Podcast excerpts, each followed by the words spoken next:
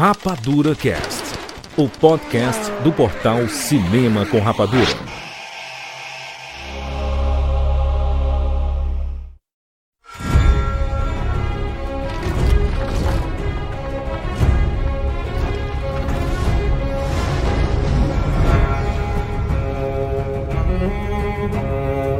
Seja bem-vindo, séries Rapadura em todo o Brasil. Está começando mais uma edição do Rapadura Cast. Eu sou Júlio de Filho.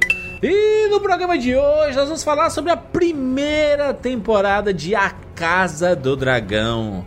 Estamos aqui com o Thiago Siqueira. Grande filho, venha pelos dragões, fique pela origem do pack do pezinho. Muito bem. Rogério Montanari. O inverno vai chegar depois de uns 190 anos, mais ou menos. É, vai demorar um pouquinho aí. Fernanda Schmutz. Gente, 2022, Domingote está cada dia mais vivo e eu estou 100% Matt Smithificada. Oh, Marcelo Marcelo de volta. Ah, eu queria aproveitar a origem do programa aqui e a audiência qualificada para agradecer toda a galera do Nordeste aí por tudo. Obrigado, viu? Olha aí, gostei, bonito. Olha só, vamos falar sobre House of the Dragon, exatamente a prequel de Game of Thrones.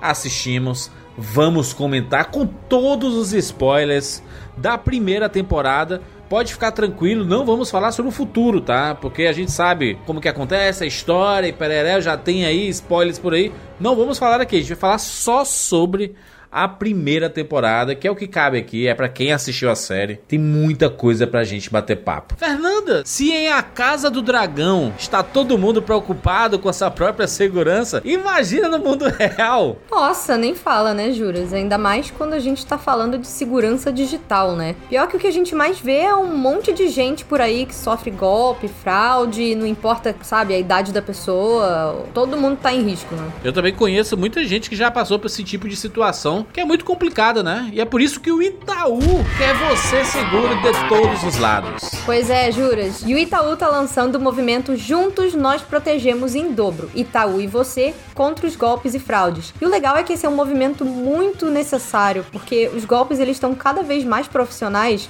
e é como a gente já falou, né? Afeta toda a população. Exatamente. Hoje no Itaú existem mais de duas mil pessoas que respiram segurança 24 horas por dia. Estudo o discurso, todas as pegadinhas e as estratégias dos golpistas. Fê, você sabia que 70% dos golpes poderiam ser evitados pelo próprio cliente? É muito absurdo, né? E uma coisa muito importante, gente, não são só as pessoas idosas que não têm lá muito contato com o mundo digital que caem nesse tipo de arapuca, não, viu? Hoje em dia, qualquer um pode ser ludibriado aí pelos criminosos. Eu acho que é por isso que essa iniciativa do Itaú é tão importante para todos nós.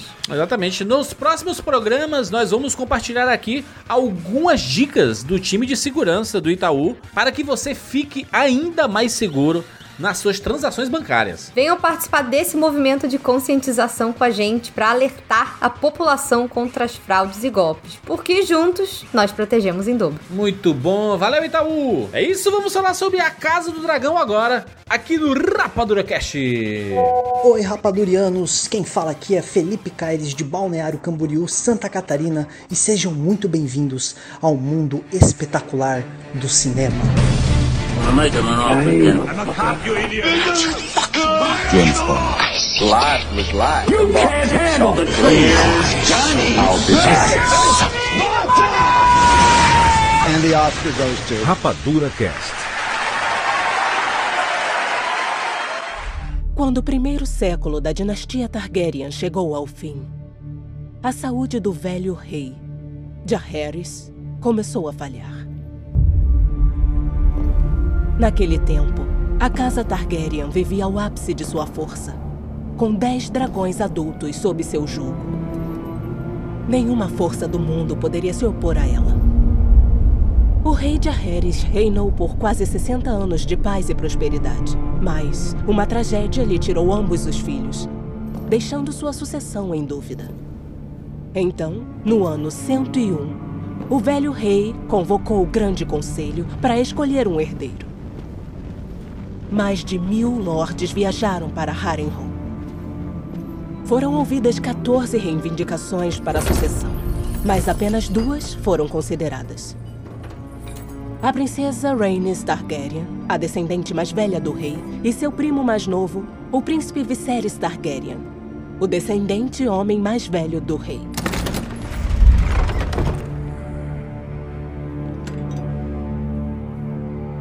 Fora declarado por todos os lordes soberanos e pelos lordes vassalos dos sete reinos que o príncipe Viserys Targaryen reinará como príncipe de Dragonstone.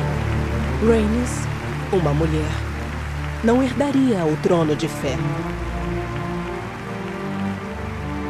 Os lordes então escolheram Viserys, meu pai. Jaehaerys convocou o Grande Conselho para prevenir uma guerra pela sua sucessão. Pois ele sabia a dura verdade.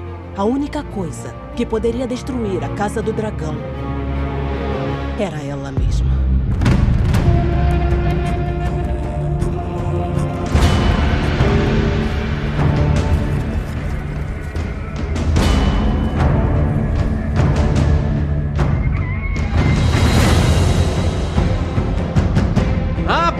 Rapaz, voltamos para falarmos de Game of Thrones, né? Quem diria? No meu caso, é a Isso. primeira vez que eu tô falando de Game of Thrones aqui no Rapadura Cast. Então, Eu acho que é a primeira vez que eu tô falando de Game of Thrones na internet na vida. Eu não posso dizer o mesmo. Rapaz, que loucura é essa? O Marcelo. É engraçado isso. O, o Siqueira é a primeira vez que ele fala de Game of Thrones aqui no Rapadura Cash. E o Marcelo já veio aqui já já é a segunda vez que ele tá falando de. de...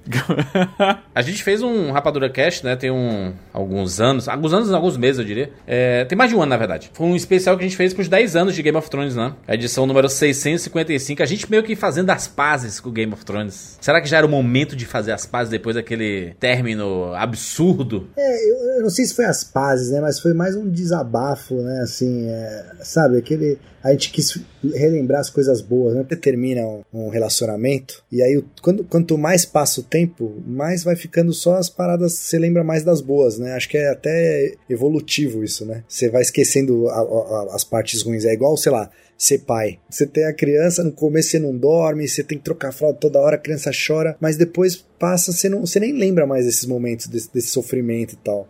Você quer ter outro, né? Enfim, então acho que.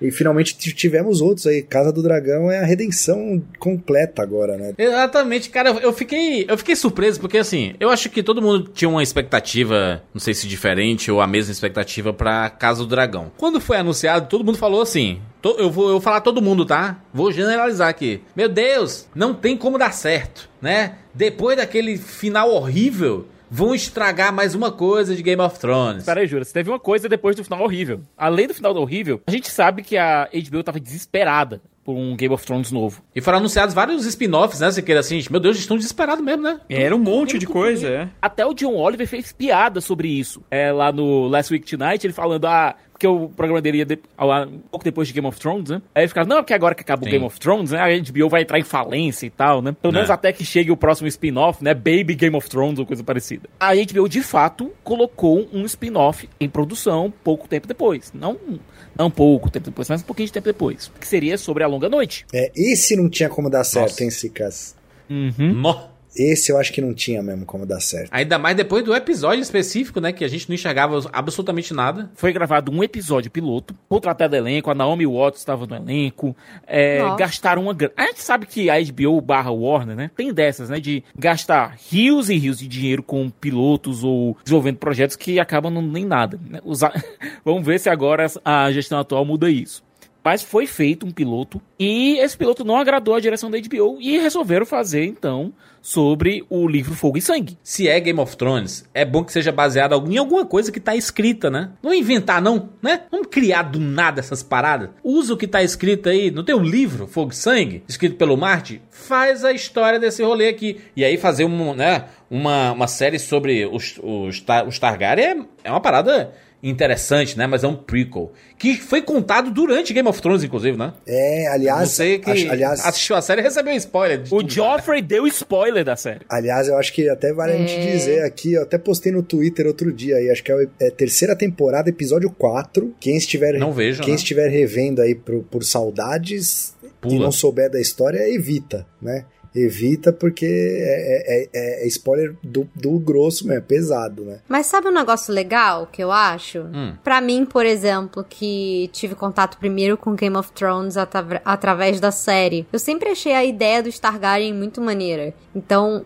você pegar. Porque todo mundo gostava da Daenerys até, sei lá, certo ponto, né? Como diria a gloriosa Emilia Clarke, best season ever, não é mesmo? Mas. Todo mundo gostava da ideia do Targaryen, então é, eu acho. Eu, eu gostei muito de assistir. Porque tinha aquela coisa, teve uma época quando o Game of Thrones começou a ficar mais popular, que a galera começava a falar, ah, qual seria a sua casa de Game of Thrones? Deu, deu, deu uma popularizada, tipo, como Sim. hoje em dia na cultura pop é normal, você fala, ah, qual a tua casa de Hogwarts? Sabe? Todo mundo ficava, ah, qual é a tua casa? O que que tu tem a ver aí com Game of Thrones? E, e- e teve, te- teve realmente um momento em que a série tava no auge que todo mundo falava, não, me identifico com tal, tal casa, me identifico com tal, tal personagem, sabe? E todo mundo queria ser o Targaryen, porque o Targaryen, tipo, a galera é maneiríssima, tem o cabelo naturalmente platinado, o povo monta dragão. Os que transam entre si? Não, não, não. Não, então, a- essa parte do incesto, realmente, assim. Não, mas em Game of Thrones não tinha. Não, não tinha, Não tinha, né? porque só tinha Daenerys, mas todo mundo curtia a ideia, eu acho, de ser, pô, a galera foda que montava dragão. Pô, você vê aquele começo do Game of Thrones, a Daenerys saindo do fogo com os ovos do dragão. Ela, ela foi a personagem favorita de muita gente. Na verdade, só existe uma personagem. Tem ela e o irmão. O irmão perece rapidamente na primeira temporada. E ela fica sozinha. Sendo que é uma família muito histórica, né? Que ela é muito citada. Foi tipo extinta, né? Foi família, extinta, né? só sobrou ela, né? Ela é a única. En- Entre aspas, né? Depois você vai descobrir. Sim, é que infelizmente depois você vai descobrir que existe um que tá vivo ainda, né? Mas. É, sim. É. Mas. Sabe de nada. Sabe de nada, ah, Jesus. sabe de nada Jon ser um inocente. Targaryen, cara, não é- nem me incomoda. Não, também não me incomoda. Eu também acho. Caraca, Jon Snow Targaryen é a Ray Skywalker, hein, mano? Não, não, Ai, cara. Deus, eu né? acho que faz sentido. porque eu- Ah, Não gosto, não. Não, porque o mistério, Não da, gosto. o mistério da origem dele foi plantado desde o começo da série. Faz sentido, sabe? Ter toda aquela coisa Ok. Crank de gelo e fogo, tematicamente faz sentido. A questão é que foi trabalhado de maneira horrorosa na série. Não, o problema, o problema é ele se envolver com a Daenerys. Se ele não tivesse se envolvido com a Daenerys, era show. O problema é química, Rogério, porque, meu, se, se eles tivessem tido química, se o Jon Snow fosse um bom ator, se o Kit Harington fosse um bom ator, talvez, é, inclusive tem uma série aí que a HBO anunciou aí, com, não sei se é, verdade isso. É, é do, do Jon Snow, Snow, sério é. do Jon Snow. É. Cara, isso aí me dá um medo do cacete também, cara. É o Jon Snow no norte, né? Aquela cara triste. Olhando toda semana, imagina? Ele com aquela cara, andando pelo gelo. Era o Aragorn triste. Exato. Tipo, se você compara ele, ele Targaryen, né, mas se compara ele com o Daemon, que tem é outro, Porra, outra é outra imposição e porra. tal. Eu falei mal do Daemon no Nerdcast, aí a galera caiu em cima de mim. Do, falei mal do Daemon, não, do Matt Smith, né? Não po- posso falar mal do Matt Smith. Damon, Damon é meu queridinho dessa série. Cara, existe um fandom muito grande. O Matt Smith, ele é. Eu percebi. Ele é maravilhoso. Eu Eu, gosto muito dele. Mas, mas, Marcelo, você não gosta do, do Matt Smith ou você não gosta dele neste personagem? Não, eu não gosto da figura do Matt Smith, assim. Ele, ele, ele, ele, ele Gente, parece como um, assim? um bichão de goiaba gigante, assim, sabe, cara? Ele, ele parece uma, uma gente boa, cara. Como assim? Foi incrível. Mas é porque assim, tem, tem, tem uma parada. Existe ele em Doctor Who, Aham. né? Que as pessoas curtem muito. E existe ele lá em Terminator, Gênesis e no Existe Morbius. ele no Morbius, que é um né? meme. Mas peraí, tem ele no The Crown também. Ele, ele- inclusive, ele no The Crown, ele, o, pare- o personagem dele, que é o Príncipe Philip, é muito parecido com, com o... Então a gente tem uma explicação, Rogério, aqui, que Ma- Matt Smith, dica pra você, trabalhe com série, não com filme. Noite passada no Sorro, cara, do Edgar É Wright, verdade, ele tá bem, ele tá bem lá. É, Ele mandou muito É. bem naquele filme. E fazendo vilão, né? E fazendo vilão escroto. É, um vilão daquele que tu fala, meu Cara. Deus, se queimar no inferno ainda vai ser pouco pra ele. Eu, eu não, é que assim, o que eu não entendo realmente é que a, é que a Fernanda falou, é meu queridinho e tal. Isso que. Como que esse cara é um, é um galã. Mas eu não vou ficar falando mal do cara, porque assim, ele. ele De novo, De né? novo. Vai duplicar o Ah, ódio em Deus do dois céu. podcasts. ele realmente. Mas é assim, ele realmente combina com esses. com, com o Targaryen, assim. Ele combina muito com o Demon. Ele, ele ficou muito. Olha, eu vou falar um muito nessa troço. Quando, no começo da série lá, ele se revoltou, foi exilado, cortou o cabelo, ficou com o cabelinho do Matt Smith normal, que é com aquela franjinha na cara, platinado, meio Draco Malfoy. Show de bola. Vou falar. 100% a favor, 0% contra. Em todas as entrevistas ele disse que odeia aquela peruca. Odeia a peruca. Foi muito bom, eu vi isso também. Teve uma entrevista muito boa que perguntaram pra galera quem que mais odiava usar as perucas dando no match. Match, é, ah, é o match, realmente. Mas tem uma parada também, né, que ele disse em praticamente toda a entrevista, diz assim, gente, parem de, né, de, de supervalorizar o De Damon e que- endeusar o Damon. Ele não é o namoradinho da E endeusar internet, como né? se ele fosse o amor da vida de Não, vocês, é um porque o Damon é um escroto pô. pra caralho. Parem, parem com isso, gente. O grande problema de Daemon Targaryen para a internet é o seguinte, deixa eu explicar. É a trope de fanfic do ele é um bad boy, eu posso mudá-lo. Escutem a ih, fanfiqueira, tá? Escutem. É isso. A gente, tipo, a gente, eu digo nós, é, mulheres, meninas que cresceram com esse tipo de história, de série, de aquela coisa meio, sei lá, ah, o vampiro do Vampire Diaries, etc, etc, etc. Você tem essa trope nos livros de adolescente, do bad boy, que a questão não é que, tipo assim, a questão é que ele é ruim, você sabe que ele é ruim. Mas o bad boy fictício, ele tem um charme. E, e- e no final das contas, sempre tem alguém que acaba conseguindo fazer com que ele fique bacana. Então ele vira meio que o bom moço, mas é o bom moço com sal. Porque muitos desses protagonistas de livros, séries, histórias, assim, adolescente, ou o cara é muito bonzinho, mas você sabe porque as pessoas estão com. As pessoas estão com os hormônios em alta na adolescência. Você quer aquele cara que usa jaqueta de couro, que tem aquela energia de bad boy, mas ele vai ser fiel só com você, ele vai ser legal só com você. Vai ser aquela coisa e que, você tipo. vai mudar ele. É, Comigo você vai, vai mudar ser ele. diferente, E é aquela né? história de fanfic é a síndrome do Sasuke. E aí você chega num ponto que você vê que Quando ele não dá arranca pra a cabeça ser assim. do Vaimond, Gente, eu amei essa cena. e aí todo mundo assim, é isso, ele fez. É, exatamente. E aí você fica assim, tipo, Dani, se você fica meio cego, sabe? É que nem Você esquece tá- tudo, você esquece tudo que ele já É. tinha feito de errado. É, é, teve uma, uma, uma É porque tu não fã tá do pensando com a Rapadura. cabeça de cima, galera. É, teve uma fã, tem uma, tem uma menina, é, a Cláudia, é, que ela tá lá no grupo de, de fã do Rapadura e tal, e aí eu tava vendo, ela falou, ah, ela escreveu lá, acho que foi no grupo mesmo, ela escreveu e falou assim, ah, nossa, eu amo o Demon e tal, porque, pô, ele é a única pessoa que presta... essa-" Falo, ele é mesmo? Não é ele que matou a esposa dele, porque a gente não, não, tinha chegado no final ainda. Mas eu adoro Né? ele. Aí eu, aí eu falei pra ela assim, mas não foi ele que matou a esposa dele só pra poder se livrar e poder casar com a sobrinha? Aí ela falou, puta, tinha esquecido disso. Porque assim, todo mundo esqueceu. É a memória Isso foi, seletiva. isso foi colocado no começo do episódio. Parece que o pessoal É um personagem que a gente nunca viu. resolveu esquecer desse detalhe. Que ele chegou e assassinou a esposa a sangue frio. O Damon Targaryen é um perturbado, gente. Parem com é isso, né? Não, perturbado. não, eu, eu entendo isso, tu- tudo que a Fernanda falou. E realmente faz sentido porque a internet se mobilizou, né? Ele virou um, um crush da internet. Que isso, cara? É. Que loucura é essa, né? Ai, não, mas gente. assim, ele, ele é um ótimo, ele é um ótimo personagem, justamente por isso, porque ele, ele é o cara, é é o que a Fernanda falou, ele é um motoqueiro de jaqueta de couro, realmente, ele é esse cara aí, sacou? Você não sabe o Couro que é vai uma acontecer, armadura né? e, o- e a moto é um dragão, né? Isso me, isso me lembra quando eu era adolescente. E eu era muito fã do Johnny Depp. E eu lembro que eu assisti Cry Baby. E era exatamente isso. Tipo, eu hoje em dia eu revejo o filme e eu falo assim: esse filme não é bom, não, gente. Desculpa aí, não é bom. Mas era aquilo, era tipo, meus ovários explodiam. Faz parte, sabe? É a trope. Bad boy. E é muito engraçado. É, tem a parada do... Eu, o pessoal gosta dos canalhas, né? Mas é, mas é porque o canalha da ficção. Você não Canalha quer o canalha sucesso. na vida real, você quer o canalha na ficção. Porque na ficção é interessante, porque você pode controlar. É porque você tá num ambiente controlado. Você fala, pô, esse cara é um FDP, mas com a protagonista ele vai ser diferente. Na vida real, você não fica afim do canalha Amor um tempão. recordar isso aí. Você não quer ficar sofrendo. É porque na ficção, na ficção é legal ver um casal que vive brigando, mas eles se amam, explode o fogo, sabe? A gente tem diversos filmes com essa temática. O bad boy que é consertado pelo amor. Exatamente, isso é uma trope. Amor pra recordar, Walk to Remember, lembra? Sim, É, sim, esse era outro que eu é boy amava tudo. ver. Amava ver. É, e aconteceu isso, por exemplo, com, com, com o Drogon, né? O, o Drogon, o Drogon era um dragão, né? Com o Drogo, porque o Drogo ele estuprou a Daenerys na noite de núpcias, né? E, e mesmo assim a galera chipou absurdo depois eles, porque realmente depois eles vieram a se amar realmente dentro da história e tal. O Drogo também era aquele cara fodão que encarava todo mundo, não tinha medo de nada e tudo mais, né? O, o, o Damon. Ele tinha o lápis Ele- de olho. Era Ele o Jason lápis de olho. Momoa. O, o- tá vendo? Ele, mas pelo menos ele tinha lápis de olho. O Damon nem sobrancelha tem, esse porra.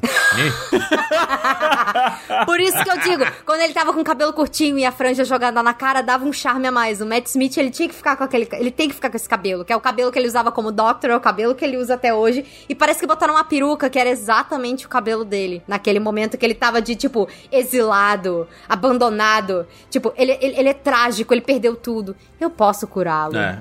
Só, só que, só que essa história aqui, a gente vê, tipo, assistindo os, os episódios, cara, eu fiquei impressionado com a qualidade da produção, porque em muitos momentos, pra mim, superou Game of Thrones. Ah, sim, com certeza, com certeza. Em, em- cara, o em visual, os dragões estão absurdos, né? Enquanto a gente minguava com dragões no, no Game of Thrones aqui, era um desbunde de dragões. É, inclusive, Juras, é só completando essa, essa comparação que você fez com Game of Thrones, a própria HBO, o, o pessoal que cuida das redes sociais dele, é, é, colocaram lá, é, como é que foi? Temporada 5, episódio 9. É só essa dica, só vou dar essa dica. E aí eu, eu falei, o que, será que acontece ni- no, né, no Game of Thrones e tal? Aí eu fui assistir e o, aí eu assisti o 9, e aí eu acabei assistindo o 10 também, aí depois eu assisti o primeiro da sexta temporada, mas...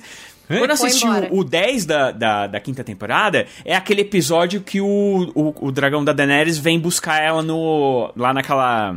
No pitch ali, né? No, no Isso, coliseu, é né? quando tá- é, tá tendo aquele coliseu e aí a galera vai tentar matar ela e ele vem. Cara, é, é, é absurda a diferença. Quando o pessoal vem pra cima dela lá pra matar e tal, e ele vem. É o. Como era o nome? Como era o nome do dragão dela? Até esqueci agora. O Drogon. Drogon. Era o Drogon, mesmo, né? E aí ele vem, ele busca ela, ele toma várias, várias pancadas, aí ela sai fora com ele. E assim, é impressionante. Aliás, é no- esse é o nono mesmo episódio. É o nono episódio esse que é, que é do dragão. O décimo é aquele que ela tá na- no deserto e os, e, a- e os cavaleiros lá encontram ela. Os Dothraki, eles encontram ela lá perdida no deserto porque o dragão não quer mais levar ela embora. E aí, cara, é impressionante a, a evolução realmente é, de, de criação mesmo, assim, de CGI e tudo mais, cara. Tá muito Cara, mais a, bem a feito. produção, eu gosto de ficar reparando nesses detalhes, assim, que às vezes passa meio despercebido, mas tem uma coisa que não, não passa despercebido, é porque a gente teve uma comparação infeliz, que foi é, Casa do Dragão e Senhor dos Anéis acontecendo ao mesmo tempo. E por mais que uma tivesse o dinheiro infinito pra fazer tudo, eu sei que Casa do Dragão não tinha dinheiro infinito, mas tinha muito dinheiro Tinha e o que eles fizeram dinheiro. foi um negócio absurdo com visual, cenário e. O figurino de Casa do Dragão conta história. É inacreditável. Se você pudesse ver na maior tela possível, eles aproximavam tanto da tela, os personagens, era, era tanto close, pra dizer assim: olha a qualidade dessa porra aqui, meu irmão. Olha essa armadura aqui, meu irmão. Armadura usada, sabe? Rasgada. E quando tinham jantares, a perfeição dos detalhes, contava a história das famílias, basicamente, através do figurino. Inacreditável, fiquei surpreso. essa primeira parte da história, né, que vai ocupar pelo menos aí a primeira e a segunda temporada, é uma grande guerra entre os negros e os verdes. Teve uma cena muito importante aí que a, a Alicent, que já estava casada com o Viserys, né, ela tava ali como parte da família real, ela usava até então cores do Targaryen, o preto e o vermelho, ela aparece naquele jantar de noivado da Renira com o Laenor Velaryon, ela aparece depois e ela aparece de verde. E quando ela vem de verde. E aí fica todo Nossa. mundo meio tipo assim, meu Deus, como ela ousa, sabe? Eu tive uma sensação lannisterniana. Sim. Quando aconteceu isso, sabe? Porque o pessoal fala assim, pô, mas por que a, a série, a série spin-off poderia contar a história dos, dos Stark e dos Lannister? Já teve, Game of Thrones, né? Game É, of Thrones né? é sobre isso, né? Não, mas calma, gente. Stark. Calma que tem Stark, vai ter Stark. Vai ter, pra frente vai ter, Stark. Fiquem, fiquem calmos. Os Lannister continuam sendo filhos da puta. E tem nessa temporada. Já eram filho da puta desde sempre. Exatamente, ou seja, todas as aquelas características que a gente veio durante anos e anos e anos associar com essas casas em Game of Thrones continuam lá, mostrando que a série ela tem uma consistência temática. Então, uma parada que é importante, né? A gente sempre ouviu falar de Game of Thrones e quando a gente apresentava a série pra algumas pessoas, muita gente falava assim, cara, mas é devagar, né? Tipo assim, é meio lenta as coisas, não acontece muito, é, são muitas temporadas, né? E, e o tempo não parece passar, e o tempo é estranho em, em Game of Thrones. brother, Casa do Dragão, de um episódio pra outro, anos se passam. E aí era foda porque quando a gente começava a se apegar, é tipo assim, morreram várias, vários personagens. Mas quando a gente começava a se apegar a uma turma, tipo, eles cresciam, ia pra outra, entendeu? Virava outros atores. Pra outra né? galera. Eu, eu acho que isso que, que você tá falando, Juras, da produção e tal, óbvio, né? Os caras aprenderam com Game of Thrones e, e vieram com muito mais dinheiro dessa vez. e- mas assim, eu acho que a a- o fato de ser uma história bem menor, que a história é bem menor, né? É um núcleo só, basicamente. É, não, não tem, pô, le- lembra, no, no Game of Thrones ia lá pra Essos, onde tinha Daenerys, tinha a muralha, tinha King's Landing, né? Tinha vários episódios em, em, em outros. Tinha o Winterfell também, tinha lá é, bastante coisa. Então, assim, esse não. Esse ali é Pedra do Dragão, King's Landing, né? No máximo tem lá um, um Driftmark lá, que é a Casa dos Velaryon, mas é muito pouco. Então, assim, basicamente eles estão o tempo todo ali, os mesmos personagens. Os atores são excelentes. O, o ator que faz o Viserys, a- as duas, as duas Reniras são ótimas. Pede Considine, ele é muito bom, meu Deus. Eu comecei odiando o Viserys. Eu também. E aí, depois eu falei assim: caraca, ele é o menos pior de todos eles, pensaram. É Viserys o Pacífico, né? É muito focado em diálogo. É O muito melhor, diálogo. foi o melhor rei que a gente viu em Game of Thrones até agora foi o Viserys. É porque no Game of Thrones todo mundo normalmente é FDP, né? Tu fala isso do, do, do diálogo, assim, é, não tem os diálogos pomposos de Game of Thrones, assim. Não tem, alguns momentos, não tem, né? Não tem, não tem. É, em alguns momentos a gente vê assim um lampejo, mas como a história ela é desconfortante, porque é basicamente um caso de família, é basicamente assim, você juntou a família pro Natal e tem pessoas que se odeiam e não falam. E aí tá todo mundo se olhando estranho e você tá assistindo aquilo dali. É a família brigando pelo terreno. Juras, o pior que isso aqui, isso é meu dia a dia às vezes. É ver família brigando pelo terreno. Não, mas Caraca, é inacreditável, cara. Você e, e eu, eu acho que eles usaram bem, usaram bem isso, o fato dos atores serem maravilhosos, desde quando eles eram pivetes, né, da da Alicent e, e da Rhaenyra, até quando cresceram e as, as situações de estarem todo, as pessoas no mesmo ambiente e você sabe que as pessoas se odeiam e tá todo mundo se olhando, um olha pro lado, outro pro... e não tem diálogo. E tá acontecendo coisa pra caralho, né, na- naquele, naquele momento E ali. quando tem diálogo é aquele veneno embebido É. em mel, sabe? Aquela coisa meio. Hum. A gente viu nessa temporada, não teve diálogo. E foi o Viserys indo pro trono. Muito bom, Cara, aquela hein? cena foi Putz, perfeita, meu é a Deus melhor céu. cena, inclusive se você considerar Game of Thrones, inclusive era uma das melhores aí de todas. Eu aí, também sem- acho, viu? Sem dúvida. Falando de novo do Matt Smith, certo? Episódio 8, né? Foi episódio 8 esse daí, né? Uhum. O Senhor das Marés. É, aquele momento que a coroa cai e ele vai e coloca na cabeça do. no- a coroa na cabeça Ai. do irmão. Aquilo ali foi improvisado. Maneiro, né? Sério? Não sabia disso não. A cena, a cena sozinha, ela é ótima. Mas eu acho que ela é sim,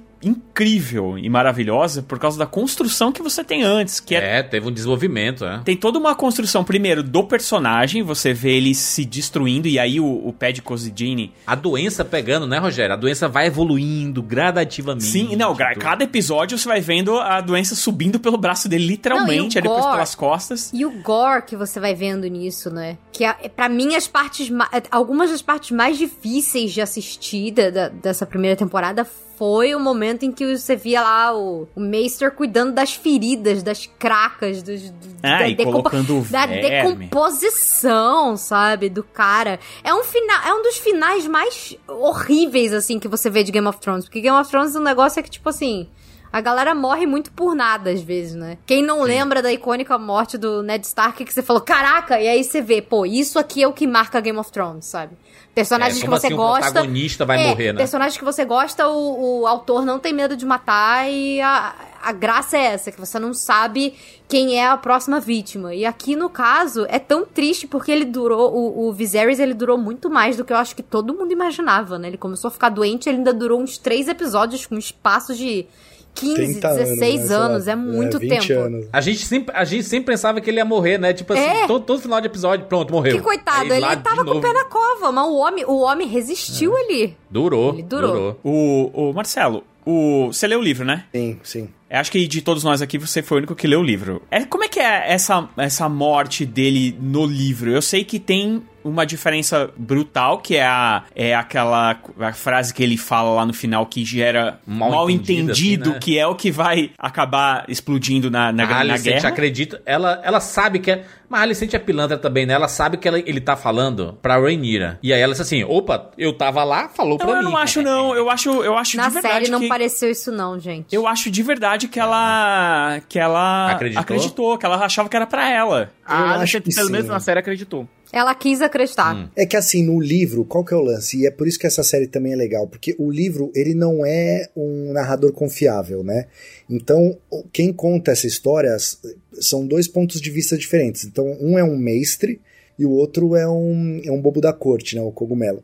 Então, eles têm. vis- Ele, é assim, é, é tipo a gente contando uma história que a gente não viveu ou viveu próximo. Então, Uhum. então não dá pra saber exatamente o que aconteceu naquele caso, né? Então ninguém estava no quarto com o Viserys e com a Alicent é, naquele no momento que o Viserys morreu, por exemplo.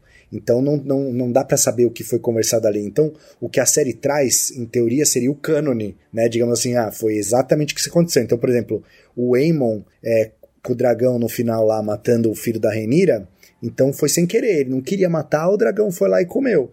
No livro não é, não é isso que passa. Então ele passa, não, ele realmente foi com a intenção de ou era o olho, ou era a vida do moleque e tal, enfim.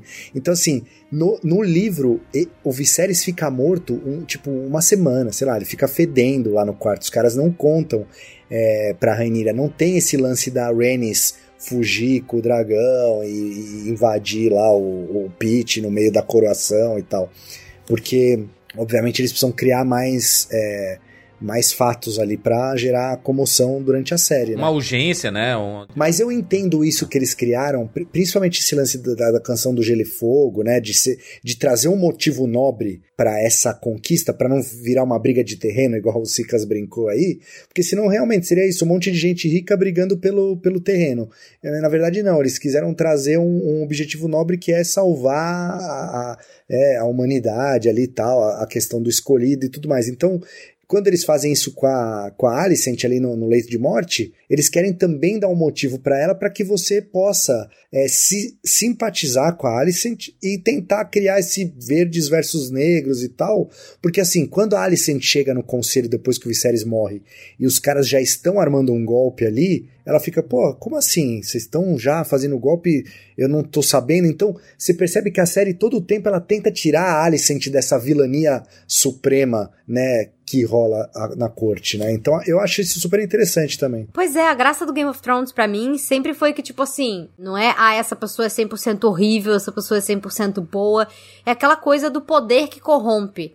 E uma coisa que eu achei muito bonita, assim, eu não cheguei a ler o livro, o esse que inspirou a série, mas eu vi muito conteúdo sobre, né? Eu acompanhei muito é, nas redes sociais e tal, o pessoal que cria conteúdo de, de Game of Thrones muito na internet, eu acompanho todo mundo e tal, então eu vi esse tipo de coisa e eu vi pessoas comentando a respeito disso também. Uma coisa que eu achei muito legal é que falaram que na série eles focaram em aproximar, inclusive, um pouco as idades da Alicent e da Renira pra você ter uma amizade entre elas ali. As próprias atrizes falaram que na hora que elas estavam interpretando, que elas estavam fazendo, que tinha essa coisa meio do tipo, você não sabe exatamente o que, que tem ali entre elas, mas é uma amizade de infância, de pré-adolescência, né? Dava a entender que existia uma paixonite ali, né? É, as próprias atrizes falaram que na hora de interpretar elas fizeram que, tipo, ah, pode ser que, sabe? Eu gosto quando os atores fazem isso, sabe? Porque fica aí um- achei- mais uma camada pra gente discutir, né? Achei muito legal o fato deles dividirem a série, né? Porque cinco episódios são com a Alicent e a Rhaenyra é, mais jovens, né? Passando por todo esse turbilhão, né? Dela virando basicamente a madrasta, né? Da, da Rhaenyra e... Virando a madrasta, né? Praticamente É. não é virando, Virando, mesmo, né? A Rhaenyra nunca aceitou, assim, né? Essa, essa posição, né? Não, e você vê que tem um carinho ali entre elas, você tem a Alicent nesse momento de tipo assim. E uma coisa muito maneira que eu até li que foi intencional mesmo é que tiveram muito mais mulheres envolvidas na produção dessa primeira temporada de Casa do Dragão do que tiveram mulheres em Game of Thrones. Inclusive, hoje eu tava lendo que é, de todos os, sei lá, 70 episódios de Game of Thrones, só tiveram quatro episódios dirigidos por mulher, e aqui quatro dos nove foram dirigidos por mulheres. Uma coisa que dá Sim. pra gente notar que é muito legal e que eu, como mulher. 4 dos 10, né?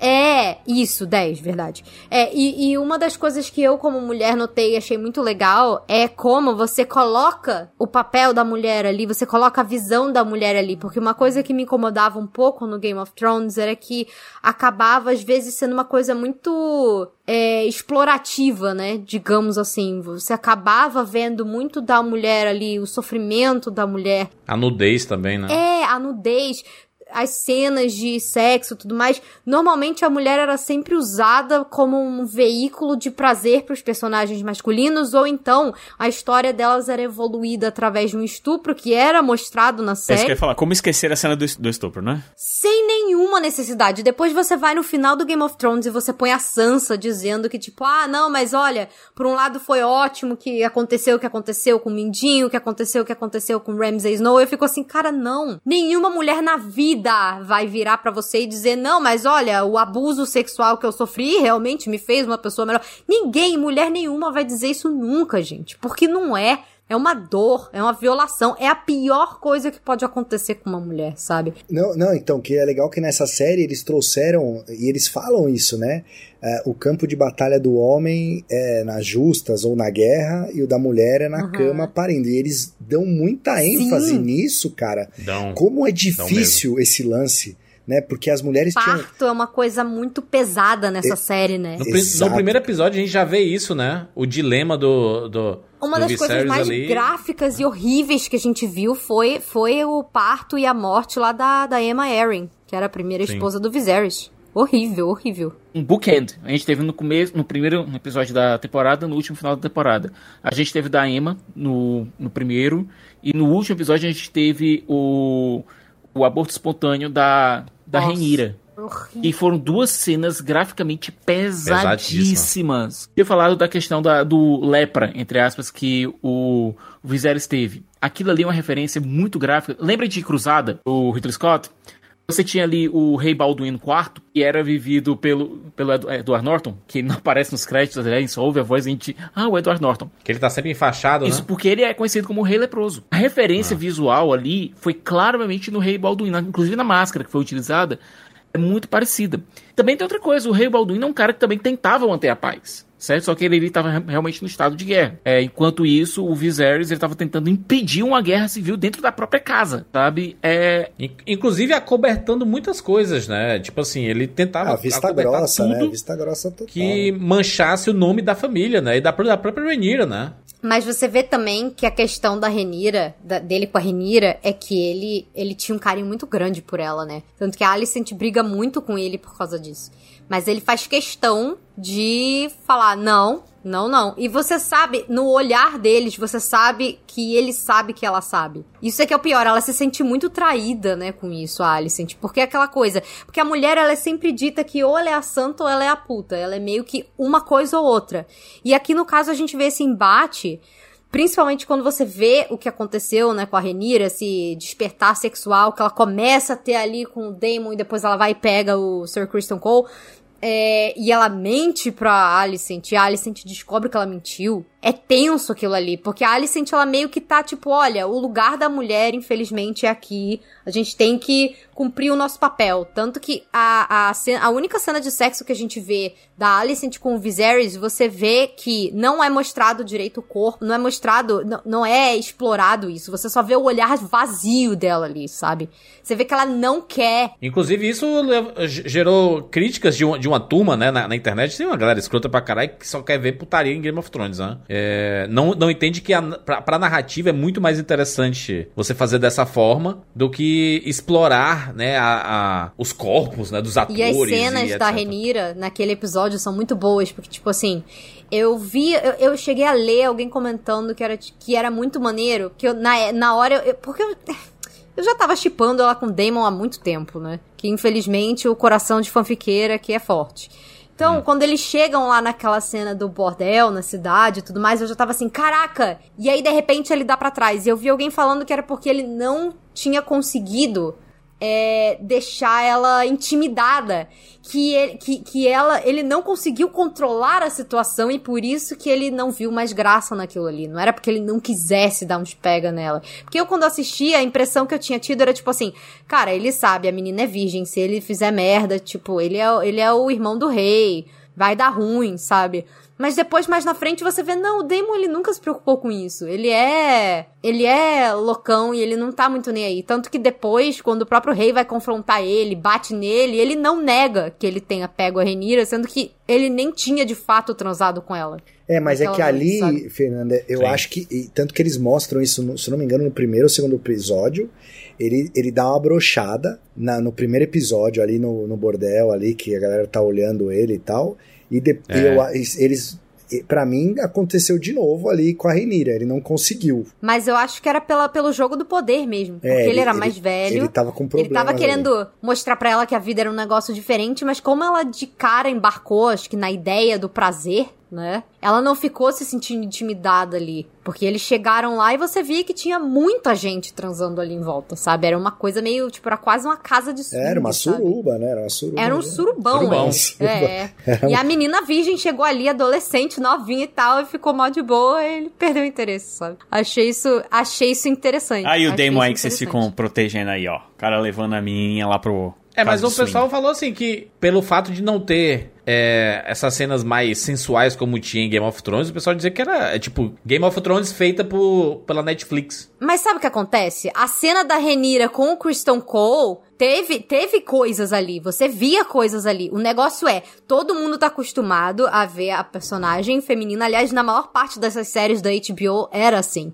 Você vê a, a exploração visual do corpo feminino. E aqui, quando você bota Renira em pé de igualdade e você vê nessas cenas, a- porque a- as próprias pessoas que estavam envolvidas ali, a produtora, uma das roteiristas, diretora, todo mundo falou que a ideia dele- delas ali, quando filmaram aquela cena, era que você visse que era uma coisa que era prazerosa pros dois. Porque no Game of Exatamente. Thrones, num True Blood da vida, nessas séries da HBO que eram mais conhecidas por estarem cheias de cena de sexo, você via o corpo feminino sendo usado, É. né? E aqui você vê, pô, ela tá realmente curtindo isso aqui. Eles estão num pé de igualdade se curtindo aqui. Não, sabe? e, não, e outra coisa que é, que é importante é que é, a, a série em si não tá explorando isso por explorar. Porque assim. Muitas cenas de Game of Thrones eram pura e simplesmente mostrar lá aquela atriz lá que é, que é Era service. Aquela atriz que fazia a Shay, que era amante lá do, do Do Tyrion, Tyrion, é. ela fazia filme pornô, cara. Isso, isso era símbolo, isso é um fato, né, gente? Isso é um símbolo. A HBO era muito conhecida, ficou muito conhecida. Dentre outras coisas e coisas, qualidades e coisas boas, era por colocar sexo. principalmente Pra ter peitos. tudo nudez. também. É. Não, desde antes. Pega desde Oz, é, Roma e tudo, cara. É, você já via, ah, a série da HBO não pode ver com os pais na sala. É, a desculpa que eles tinham era que, tipo, era TV a cabo e aí era, era mais livre do que séries de TV aberta. Então tinha. Mas virou a marca deles, né? Isso é, isso é fato. o problema é que você começa. Na verdade, fizeram isso desde sempre, mas era é você usar isso daí pra atrair. É que nem dançarina seminua em programa de auditório, tá ligado? É, tipo, é pra atrair um tipo de, de pessoa. Só que, cara, 2022. Você precisa continuar é. fazendo isso ainda? Não, não, e fora que assim, né, o Rogério, o, o Game of Thrones fez isso muito no começo, nas últimas temporadas praticamente ah, não, não tinha mais, né? Porque todos viraram estrelas, né? E aí eles faziam isso no começo porque era meio todo mundo desconhecido. Então exato. eles aceitam fazer, sabe? É, Tipo, entre aspas. Mas nesse caso, eu não vejo. A HBO não precisava atrair público pro, pro House of Dragon, né? Já, o público já Sim. tava lá, né? Já é uma tava lá, franquia, né? Então.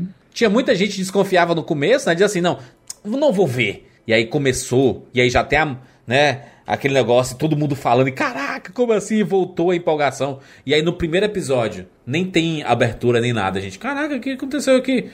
segundo episódio tem a abertura com o tema de Game of Thrones. É, não, e, e tem que ser mesmo. É igual Star Wars, pô. É a mesma música. Não, não tem. É a mesma não música, tem eu acho também. Não, eu, eu acho que tem que. Eu, eu valorizo, eu acho que tem que ter essas cenas de sexo, bordel e tal, porque é uma coisa que tem na escrita do É Martin. contexto, né? Não, não, e tem Sim. nos livros, sabe? O Martin ele dá muita ênfase nessa parada, nos Mas incestos. é a forma, tudo é a forma como filmam. Não, não, lógico, Né? lógico. Não, que eu tô dizendo assim, por exemplo, ah, Tiveram várias cenas de sexo nessa, nessa é- temporada. essa comunicação pra, sei lá, Senhor dos Anéis, lá o Rings of Power, não tem o menor cabimento, porque não era o estilo de escrita do, do Tolkien. Na verdade, não era nada o estilo de, de, de escrita do Tolkien.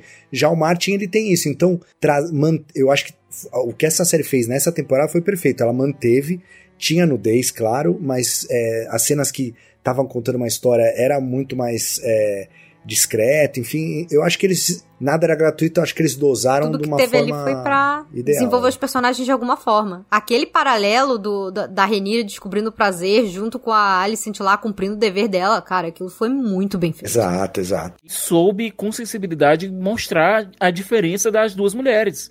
É, você deu voz pras personagens femininas, você não só usou elas como um veículo pra contar a história dos homens, ou não usou o sexo ou o abuso que é, que é feito contra elas como um motivo pra elas terem evoluído. Outra coisa, mostrou a agência da Renira, né? Ela quis, ela, Ah. ela queria aquilo. E naquele momento, e mostra também como o. E a gente tem que falar do perso- desse personagem que é um do, eu acho que provavelmente é o mais odiado em Sim. House of Dragon hoje. Torcou. Christian Cole. E ele surgiu como, né, ele, o queridinho, Príncipe né? Caspian da Shopee. Ele virou um incel, né? É isso, né? Foi rejeitado, ficou pistola. E é isso. Achou que tinha um direito ali. Se apaixonou, se apaixonou, né? Transou, se apaixonou, foi dispensado. Foi garoto, E né? putz. Garoteou. Garoteou. Levou uma surra. O que me deixa louco é que o fato é que ele não foi nem rejeitado. A Renira queria continuar com o romance, mas manter o casamento porque era necessário politicamente. É, é porque ele sentiu uma. Ele, ele tinha uma culpa ali. Porque ele descumpriu os votos dele lá de. de Ele se emocionou, né? reino. Tipo assim, transamos.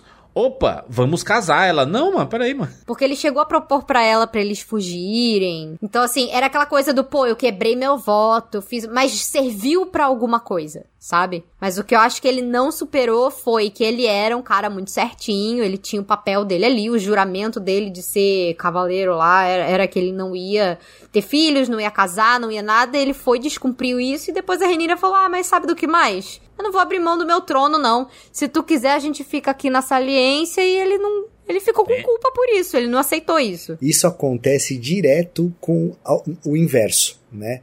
Então, por- porque assim, vamos ser claros aqui, a Reinira, ela usou o Kristen Cole lá, cara. Ela chegou. Usou, porque ela tava com tesão lá por causa do Damon. Exato, ela chegou com tesão. E era ele que tava lá, então é tu, É tu aí. mesmo. Exatamente. Só que aí, tipo, isso aí ac- acontece direto ao contrário e o cara, pô, não quero nem mais te ver e tal, né? E tem muito cara que mente, né? Que fala, não, você é especial e tal, não sei o quê, só pra pegar uma mulher, cara. Exato. E aí, no caso dele, foi, foi, foi invertido. Só que é o que o Juras falou, o cara se apaixonou, aquele amor, né? Perdeu a virgindade ali com a menina, o cara é, queria casar, fugir totalmente, né? Maluco. A Aquela me- coisa mais romântica. Porra, a menina é herdeira do trono com o dragão, cara. Ele vai fugir com o cara, tá maluco. Até parece, né? Vamos abandonar tudo. E aí ele fala assim: caraca, peraí, mano, eu vou ser a rainha do rolê aqui. Como você abandonar tudo, Né? caralho? Quem é tudo no jogo O moço do bicho, se cara? enxerga, sabe? Só falta ela dizer, não vou dizer que foi ruim, mas também não foi tão bom É. assim, né, cara? Exatamente, mandou o Lulu Santos. Pior que foi isso mesmo. Ai, meu Deus. Mas ele ficou pistolaço. Mas ele, ele é um bom personagem, né? Assim, o. Pra série. Pra série, ele, ele é, é um bom personagem. É. Porque Ele é, ele é. ele, ele sempre tem uma tensão ali. Tipo, aquele rolê lá do. né? Que ele fica pistola lá quando é anunciado os papéis de cada um. E ele vai querer matar todo mundo. Cara, que loucura, mano. O Christian Cole é maluco, cara. Não, mas ele, Surtou, ele, moço, ele, é aquele, ele entra ruim. naquele rol dos personagens odiáveis, né, cara? Eu acho isso muito bom, na, na real, né? Naquele quinto episódio, né? Que tem a reunião lá, todo Não, mundo. o mais louco ali é o seguinte: no livro, aquela morte acontece, mas acontece no meio de um torneio. Faz sentido. Isso. Aí sim. Mas aqui foi melhor. É. Aqui foi melhor. Não, não, peraí, gostei. peraí, Eu Júlio. gostei Foi melhor. também. Não, não, pode ter sido melhor ali no contexto daquele episódio específico, mas pra série como um todo, cara, o Christian Cole tinha que ter sido punido ali. Ele tinha que ter sido morto. É um furo bizarro pra mim também, isso aí, cara. Não, não O cara era convidado na É casa. tipo, ninguém viu, sabe? Mas é porque o pessoal passa muito pano pra ele. Mas ele matou o cara lá na frente da galera toda. Era um convidado da Realmente família do noivo, é. né? Sabe? Tipo, Não, e o convidado, ele falou assim: Eu sei que você é o peguete da, da Rhaenyra, né? Eu sou o peguete lá do, do Lennon. E aí, como é que a gente vai fazer, né? E ele ficou pistolaço. Mas é que vocês não estão levando em consideração uma coisa que a série fez aqui, que é essa modificação, que foi interessante, que é o seguinte: o Cole, ele acabou virando a Alicent, acab- tipo, ela percebeu que, que qual era a parada dele Sim. e trouxe ele pra ela. Então, assim, ele teve a proteção dela, mas aí você pensa, pô, mas ela sozinha, querendo proteger o cara, não ia dar em nada. Mas aí vocês têm que levar em consideração que a família do noivo não gostava do cara também. Porque era o cara que, queira ou não, era o Você namorado. livrou a gente, né? Basicamente isso. Era o né? namoradinho do filho que, tipo, eles tinham uma, uma vergonha disso, entendeu? ah, mas eles É. acharam que o quê? O cara, o filho não ia arrumar mais ninguém, morreu nunca mais. Eu achei legal que teve uma conversa sobre isso na série também. Eu não sei como é que isso é no livro, eu imagino que isso não seja mencionado desse jeito, mas é interessante como o Corlys Velaryon mete lá um negócio meio da cura gay, sabe? Aquela coisa do, ah, ele só não conheceu uma garota legal e não sei É. o que, não sei o que. E a Rhaenys, não. A Rain... Gente, a Rhaenys, ela, ela tá ali junto com o Daemon no meu hall de personagens favoritos. E a Rhaenys, tipo assim, cara, mas é nosso filho, sabe? Você tem que entender que não é assim. Ele tem o dever dele pra cumprir, mas não é assim. A Rhaenys cresceu muito no, no finalzinho ali, porque eu tava achando ela muito apagada, assim, sabe? Mas nos últimos dois episódios Ela ali, cresceu demais. ela veio, porra, ela realmente Aquela fez conversa que ela tem com a Alicent na hora que vai rolar o golpe, ela tá trancada no quarto, a Alicent vem falar com ela, né? A princesa putaça, né? Tipo assim, ela foi perdendo é, a rainha o- que nunca foi. É. Ela- o, o pavio dela foi diminuindo cada vez mais. É, sabe pode assim? crer, é isso aí. No começo ela era paciente com o rolê. Putz, eu fui deixar de lado, que merda, né? É. Que bosta essa Tanto que ela sociedade. falava pra. Reinira, ninguém vai aceitar você não, amiga, nem É. me aceitaram, você acha mesmo que vão te aceitar? Tipo, teu pai teve um filho homem, uma coisa é jurarem lealdade pra você agora, outra coisa é cumprirem isso mais pra frente. Ela torce pra Reinira, porque é, é o que ela não conseguiu ter, é- mas ao mesmo tempo que ela meio tem que uma, uma, forma inveja, de né? lavar a alma, né? Não, mas é uma- ela, tem as, ela tem os dois, né? Ela não sabe se ela inveja ou se ela admira, né? Mas se ela apoia. Uma coisa muito legal quanto a isso é que quando coroam a Renira, todo mundo faz a reverência pra ela. A Rhaenys não. Menos ela. Menos a, a Rhaenys. E aí, Fernando, eu queria puxar um negócio que é foda nessa série, que o Juras falou dos diálogos e tal. Ok, os diálogos não são é, a maioria deles igual a gente tinha em Game of Thrones e tudo mais, apesar de serem bons. Porém, essa série é brilhante em comunicação não verbal. É, os, os não diálogos são melhores que Game of Puta, Thrones. É, esse, isso é, pensava. essa, isso que a Fernanda falou agora dela não curvar, né? Tem uma hora que o Demon tá contando os dragões do lado deles, eles, ele fala o dragão da, da Rhaenys, aí a câmera vai pra ela, ela faz tipo, pô, como assim meu dragão? Tipo, você Tá contando comigo assim, tu me perguntou? nem me né? perguntou, né? E aí tem, a- tem aquela cena do Demon pra Rhaenyra, que a Rhaenyra acena, ele vai lá e corta a cabeça do cara, né? Então tem, É, tem quando ele vários fala momentos. desses filhos bastardos, aí ela só, ela só dá uma olhadinha pro lado assim e ele. Fuf, Eu amo que ele ainda vira e mete um. Ele pode ficar com a língua dele. Olha, tem uma cena É. extremamente sutil, Renira. É, eu, eu só não gosto muito muito, bom. da atriz da Rhaenys, né? ela faz a mesma cara sempre, Não, né? então ela tá com a mesma cara sempre, cara. E aí, tipo. É porque ela é blasé, gente. Mas não, não é atriz mesmo que é lim... Não, é atriz é limitada. Porque, cara, você pega o Matt Você Smith. acha? O Matt Smith é um cara que. o- Como é que o Marcelo chamou ele? Goiabão? O- o- Não, o bichão de goiaba. Bichão, Bichão de goiaba. Não, o Matt Smith, por exemplo, é um cara que. Mentira, ele gente, é um eu pouco... amo o Matt Smith. Matt Smith pra sempre, obrigado, não me critique. Não, o Matt Smith, ele é um cara, por exemplo, que ele é. Ele, é, ele, é, ele tem uma, uma expressão meio dura, tá? Assim. E normalmente ele tem aquela expressão dura. Só que você consegue muitas. e eu não tô falando só aqui, não, cara. Eu tô, em The Crown você via muito isso, porque o personagem dele em The Crown é muito parecido. Porque é esse cara que tem inveja, que queria ser mais, que não pode ser mais, que ele tem que, em algum momento, é, é aceitar a condição que ele tem, mas ele ainda, tipo, é o cara que não se completa nunca, ele tá sempre procurando alguma coisa e tal. Então é muito parecido o personagem dele aqui e lá, e cara, você consegue, no olhar dele, você sente quando ele. Quando ele tá com inveja, você sente quando ele tá puto, você sente quando ele tá. É, quando ele sente aquela. aquela sensaçãozinha de, tá vendo? Se fudeu. Você sente, tipo, quando ele deu essa. Cara, quando ele corta a cabeça do cara. Tal, é, é um ator que ele tem essa essas nuances você consegue perceber. Agora, a Eve Best, que é a atriz que faz a, a Rhaenys, é- ela não consegue, cara.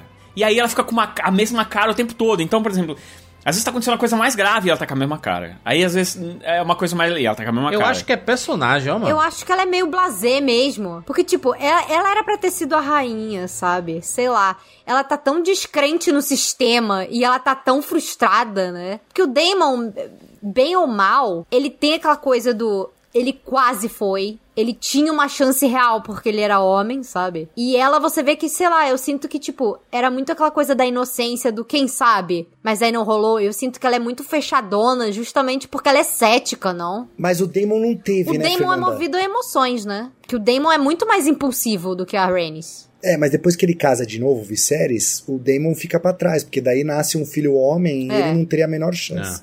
Né? Então, é, realmente, ele...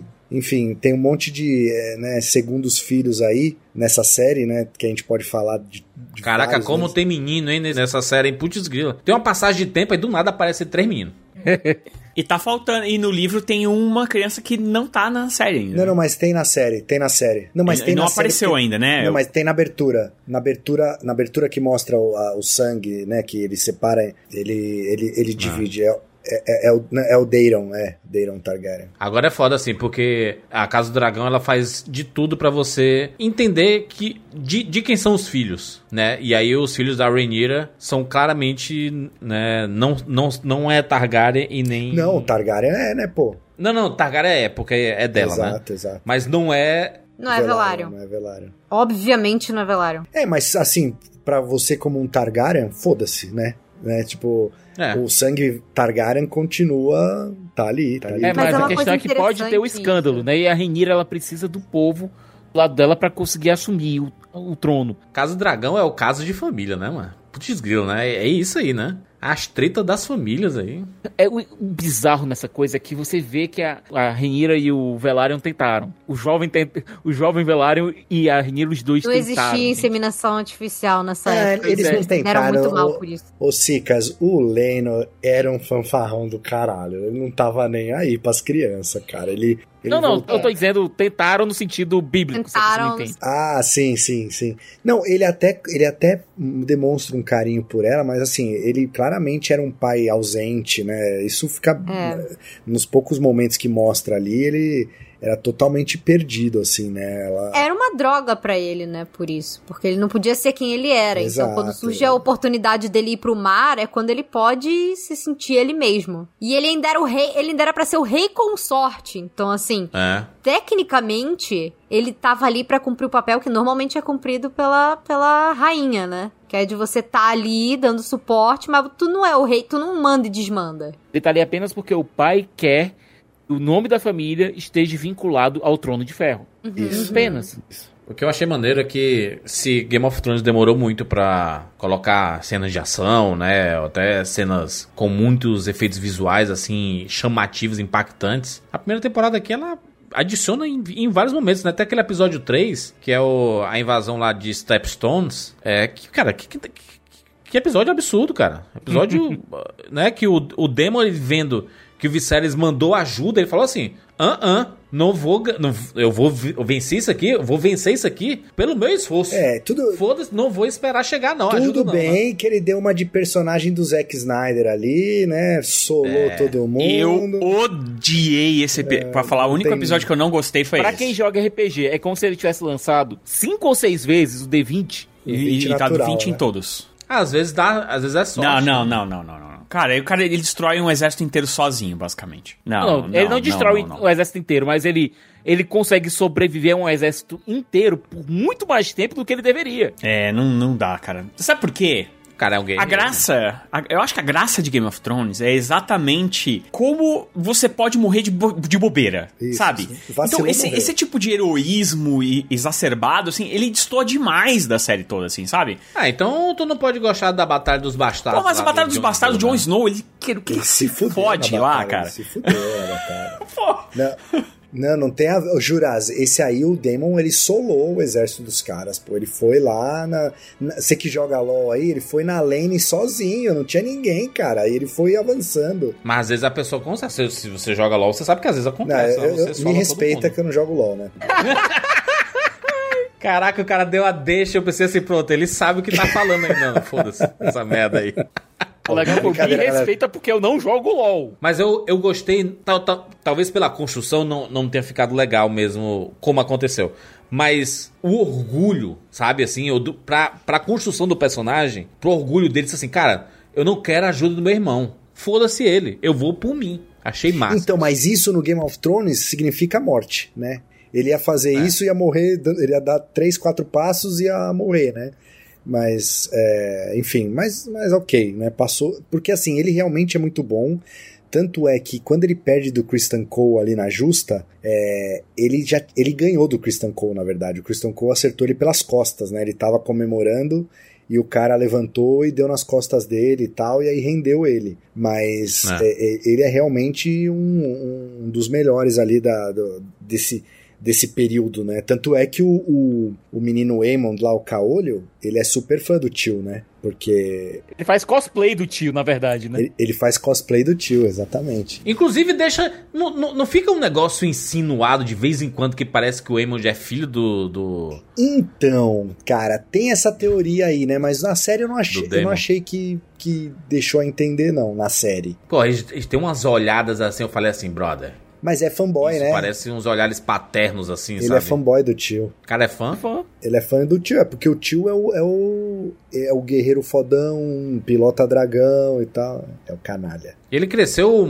Parece que ele cresceu muito mais do que o irmão, né? Sim. Ah, mas foi bom essa escolha de ator, né? Porque o, o Aemon tem que ser o cara que mete medo mesmo nos moleques. Cara né? de vilão. Cara de vilão, exato. Inclusive a cena quando eles são pivetes assim e tem esse corte no olho é. é- cara, de vez em quando a Casa do Dragão su- ele surpreendia a gente com uma cena chocante, né? Sim. Muito chocante. Na sua cara. Essa cena do olho Inclusive, é um negócio que eu queria saber de vocês, qual foi o momento que essa série pegou vocês pra valer, assim? Que vocês lembram e falam, porra, aqui agora eu tô, tô engajado, me, me pegou. É foda pra caramba. Episódio 1. Episódio 1 eu já tava rendido. Principalmente com aquela cena lá do, do- dos cavalos, do torneio. Aham. E eu falei assim: olha o nível de produção, olha o cuidado que eles estão tendo com tudo. Porque eu olhava pra todos os lados e eu via qualidade no que eu tava vendo, principalmente em figurinos. É, então, eu terminei o primeiro episódio, eu, eu, eu, eu falei assim: caraca, é isso? A Casa do Dragão vai ser esse nível aqui? Gostei pra caralho. E eu praticamente gostei de todo, todos os episódios. É, Eu o meu. de cara o, também. o meu foi ali quando a Emma morre, cara. Que eles, ele, ele, ele pega. Finalzinho do primeiro episódio. Puta, que quando acabou o episódio, o, o campeão voltou, sabe? Assim, é um negócio. é, puta, foi, foi um êxtase da minha parte ali, que eu achei excelente. Já me pegou direto nesse primeiro episódio também. É que o Miguel Sapotnik ele dirige muito bem, né? Quando, Quando a luz tá acesa, ele né? escolhe dirigir de É, dia. quando a luz tá acesa, ele é bom. Porque quando ele filma à noite assim, ele quer. Não, vamos filmar à noite e mostrar à noite mesmo. O, ah, cara, eu gostei muito do episódio do. é, do, do jantar, da- do, do julgamento. Acho que é o oitavo, né? Eu acho que foi o. Porra, só, só lá na frente. É, a gente tá falando do- não do momento que você mais gostou, mas do momento que te pegou pra série. Ah, eu acho que me- já me pegou logo na primeira também. Acho que eu tô com vocês nessa. É, é um bom piloto. É um bom, é um ótimo piloto, cara. Nossa, a cena da, né, não tem a cena da do, né, do parto é terrível e é aqui é totalmente Game of Thrones, né, cara? E de um jeito que a gente não tinha visto antes, né? Isso que é o mais maneiro. É. E tu, Fernanda? É, então, foi nesse primeiro episódio também. E acho que foi no, naquele momento do parto, com tudo que tava acontecendo.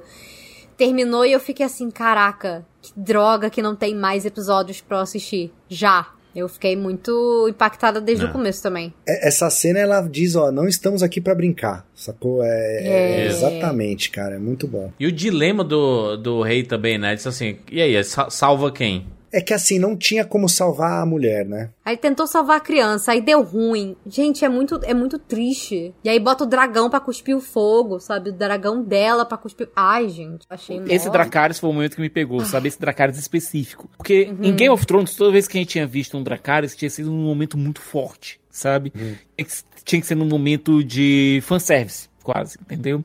Esse Dracarys, ele foi um- forte, mas um- de uma forma completamente diferente. Foi o momento que, que essa série me disse, olha, Eu posso ser da mesma franquia, eu posso estar no mesmo universo, eu tá- posso estar até no mesmo lugar. Mas eu sou um animal diferente. E a, e a menina É. entregou bem, né, Cicas? A- O Dracarys dela engasgado ali foi. Que ela tava, né, enterrando a mãe, né? Cremando a mãe. Então acho que foi, Foda demais. foi bem. Essa menina é muito boa, hein?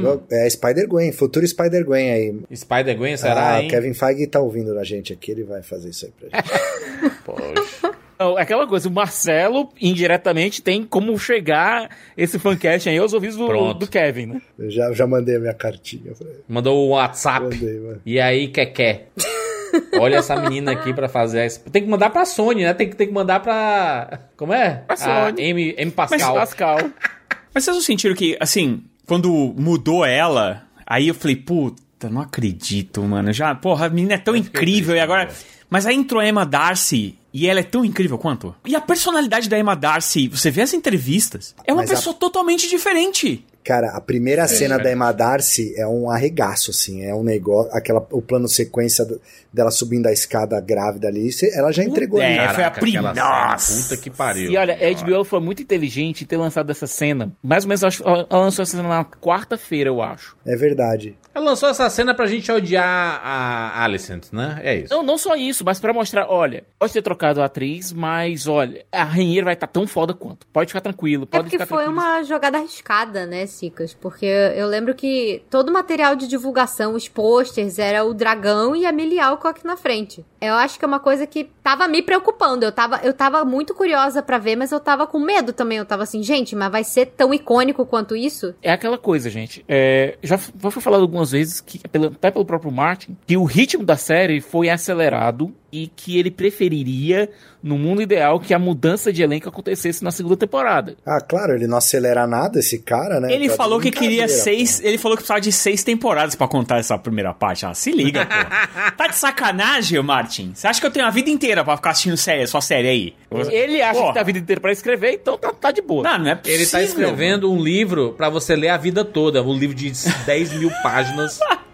Fica pronto. Se o próximo livro dele não for isso, A própria Não faz HBO, sentido, a né? própria HBO, quando soube que ele tava escrevendo Fogo e Sangue, olha, é uma prequel, dá pra gente filmar, então dá prioridade. É aquela É, coisa, né? é. Se, o, se o homem do- se o pessoal do dia tá dizendo isso, bora fazer. Porque o, o, o erro de Game of Thrones foi ele ter se afastado, né? Porque não tinha mais livro. vou Não, o erro de. Game of Thrones é foi a dupla né? D&D resolver querer acabar com o negócio correndo, porque todo mundo queria mais uma temporada. E a série precisava de mais uma temporada. E, mas não, a dupla D&D quer fazer o Star Wars deles e o Star Wars deles nunca vai sair. É, mas nesse daqui, cara, foi um, houve uma correria, não houve? Uma certa Não, é- velocidade. é, realmente não, não precisava. Eu fiquei pensando, né, pô, aonde que eu terminaria a temporada então? No, ca- no casamento da Alicent com Viserys? Eu, eu, eu acho que poderia ter. É o, o quinto episódio, ele poderia ser o décimo, entendeu? Qual que é o quinto? É o e aí casamento? terminava a primeira temporada com, com, com as, a- as jovens Rhaenyra e Alicent. E segunda temporada começava já com elas mais velhas, entendeu? Por outro lado, ter a troca enquanto tá rolando a temporada facilita na identificação das personagens mais pra frente. É uma coisa que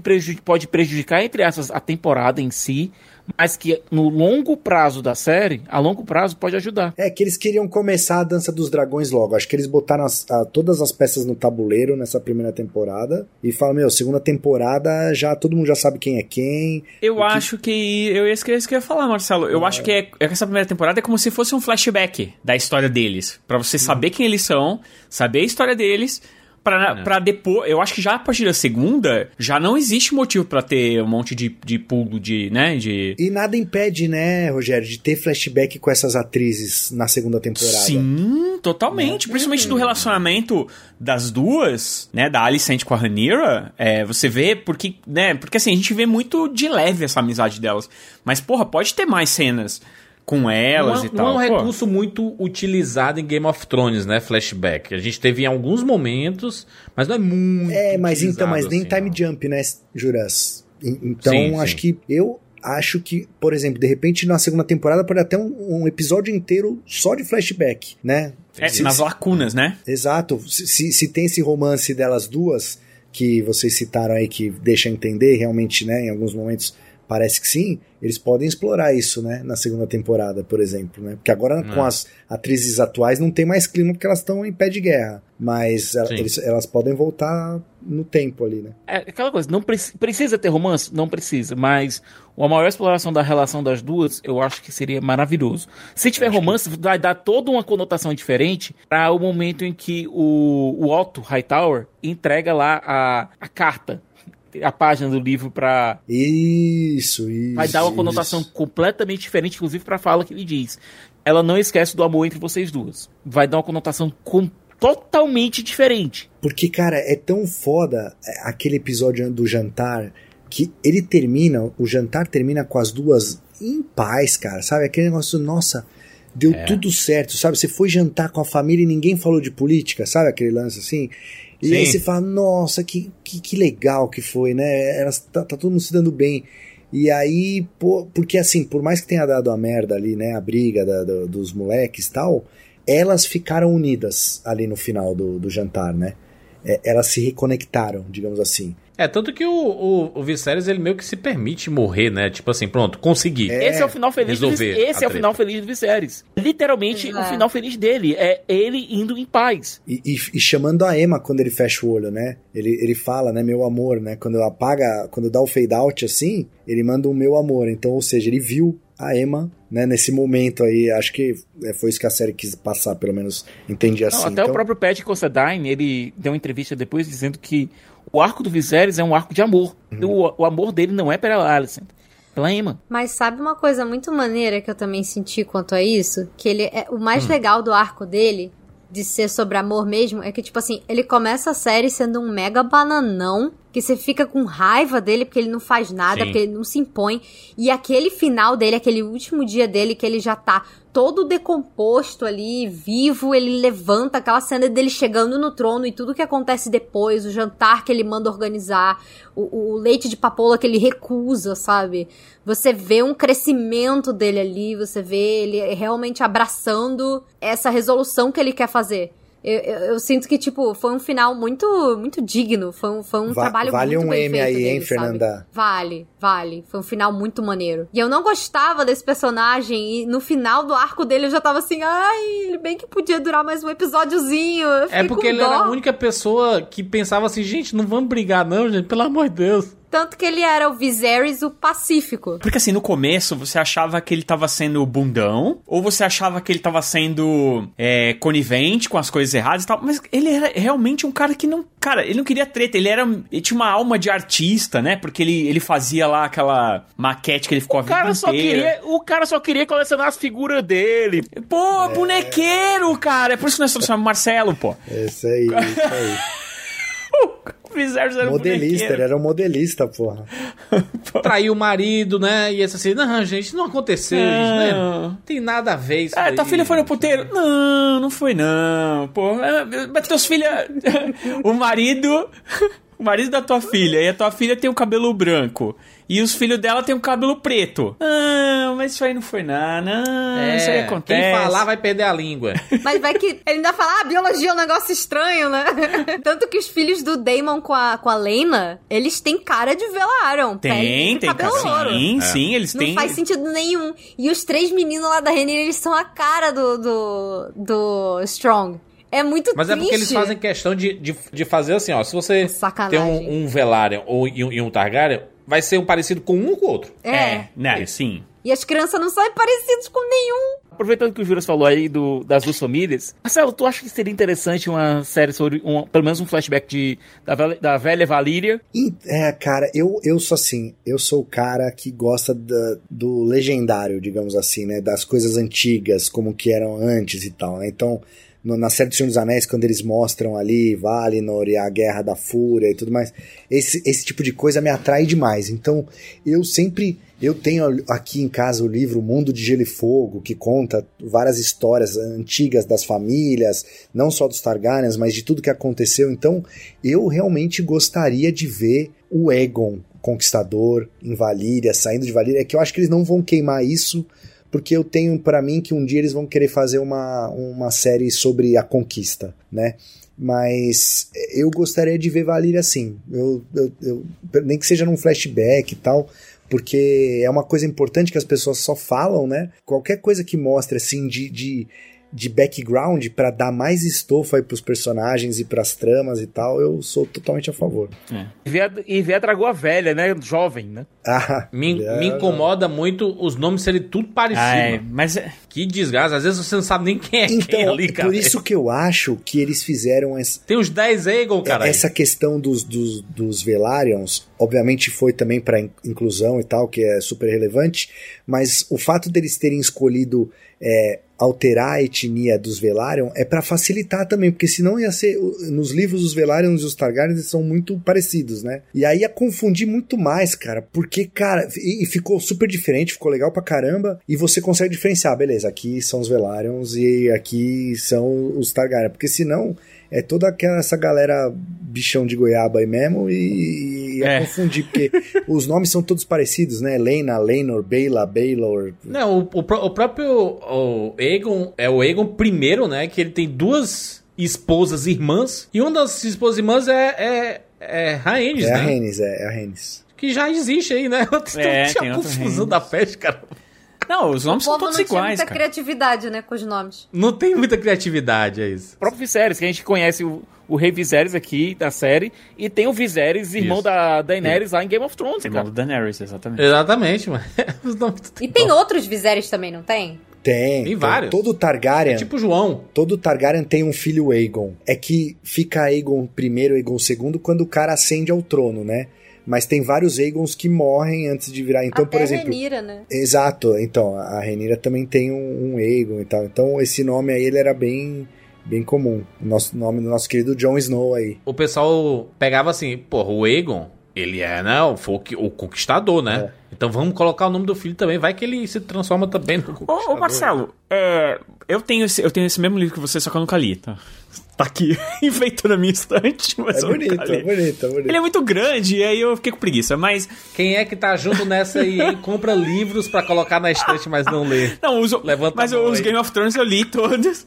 Eu não li o do, o do- Eu não li o do dragão porque eu ganhei. Olha só, eu ganhei esse. A gente ganhou esse livro aqui. E aí eu dei. Acho que foi pra Luiz quando vocês vieram pra, pra cá. E aí eu não, não, não comprei outro pra ler. Aí acabei não lendo. Mas eu tenho esse livro. Mas eu gosto muito de um personagem que eu já ouvi falar que eles vão fazer uma série. Que é o Egg. Que é um Aegon também, né? Não, é mas um o Aegon Egg também. é lá pra baixo. assim. É isso que eu queria saber. O, esse, o Egg do, do Egon, ele é mais pra frente ou é mais pra trás? Não, Dessa ele é história muito de Agon- pra... do... Não, o, o, o Aegon, é, Rogério, você lembra do, do Maester Aemon, que ficava Sei, na muralha? sei, sei. O, o da cego? muralha, que é o que não enxerga, né? Isso, ele era irmão do Aegon, o Egg. Ah, então é bem É pra frente. bem pra frente, é bem pra frente. É, lembrando que a série aqui se passa o quê? Uns 170 anos. antes, 172, né? Eles põem na abertura, inclusive já pra te ganchar, né, Juras? Fala, "Ei, né? É isso aí. tenho Bota o nome da 172 Dan- anos pra contar aqui pra você. Bota o nome da É, Daenerys. 172 anos antes de Daenerys. né? Exatamente, exatamente. A gente sabe que em determinado ponto de Game of Thrones, da série principal, da série original, não vou dizer qual é pra não dar spoiler pra galera, o, o Joffrey, ele dá um spoiler gigantesco de algo que vai acontecer, certo? É, a gente falou acho aqui, que- inclusive. É. É, eu acho que isso é fixo dentro do universo dessa série. Sim, canônico, Canônico. né? Na, na série audiovisual. A série, isso Sim, vai rolar porque foi falado que isso vai acontecer. Isso, isso. A não ser que seja aquela história, se queira, de assim... Olha, ele não sabe muito bem o que tava contando, não, É né? isso que eu A tô querendo- é vai nisso que eu tô querendo chegar. É. a história oficial seja uma, que nem aconteceu com o Lennon. A, a história oficial com o Lennon é uma. A gente viu que realmente o que aconteceu foi uma coisa completamente diferente. Que, aliás, os livros, o- a série vai ter que adaptar isso mais pra frente. É, se, for, se for colocar uma coisa parecida com os livros. Mas, enfim, o detalhe é: a história oficial é uma, o que aconteceu é outra. Será que isso pode acontecer também com o que foi falado lá em Game of Thrones em relação aos acontecimentos vindouros da série? A história Eu- oficial é uma e o que vai rolar de fato vai ser outra coisa. Não, eu, eu acho que eles podem. eu- Assim, o, o destino final ali, eu acho que não. Mas o jeito que chega nisso, eu acho que pode sim. Esse exemplo que você deu do Lenor é perfeito, né? Ele- porque ele surpreende tanto quem não leu. Porque naquela hora que você tá assistindo a série. Você fala, pô, mas Ranira é filha da puta também, hein? Vai mandar matar o marido, acabou de se acertar com o cara, o cara falou que agora ia cuidar, ia dar conta e tal. E ela tá já ajeitando a morte do cara. E aí eles dão esse plot twist pra limpar a barra da Reinira, né? E, e é legal porque quem lê o livro também é pego de surpresa. Então eu acho que eles têm que buscar isso mais. Né, na, na série. E- Eles buscaram isso com o, o que a gente já falou aqui do Waymon lá no final também com o dragão. É, eles deixam bem claro que o Waymon não queria matar o moleque. Ele queria dar um susto, né? E, e saiu pela culatra e tal. Mas isso é muito legal porque você dá profundidade pros personagens e, e- e cria um mistério pra quem conhece a história, né? Mas teve um momento Harry Potter ali, né? Eles lá voando, assim, parecia que eles estavam na, na- nas, nas vassourinhas voando, assim. E eu fiquei, cara, eu fiquei com muito, muita, muita pena do, do Lucerys, cara. O bichinho, mano. O pobrezinho, ele era bem tão bonzinho, fofinho, mano. cara. Que dó. Estou aqui representando minha mãe. E bibi, popopó. Caraca. Quando eu já vi de longe o dragão gigante, eu. Ih, rapaz, Ah, o fudeu. dragão tamanho de uma que o- montanha. Eu amo que o Aemond, ele é muito o sucessor espiritual do Daemon, assim, mas... Eu acho que ele é mais é um bobalhão. Malfoy, né, o Aemon? É, ele é muito. Ele é mais Malfoy do que o Daemon. Porque o Daemon, pelo O menos, você vê que é o ele. Harry Potter e o. É. O O Damon, Daemon pelo é o- menos, ele o já, já amadureceu um pouco. Então, assim, por mais que ele ainda faça umas coisas. Sim.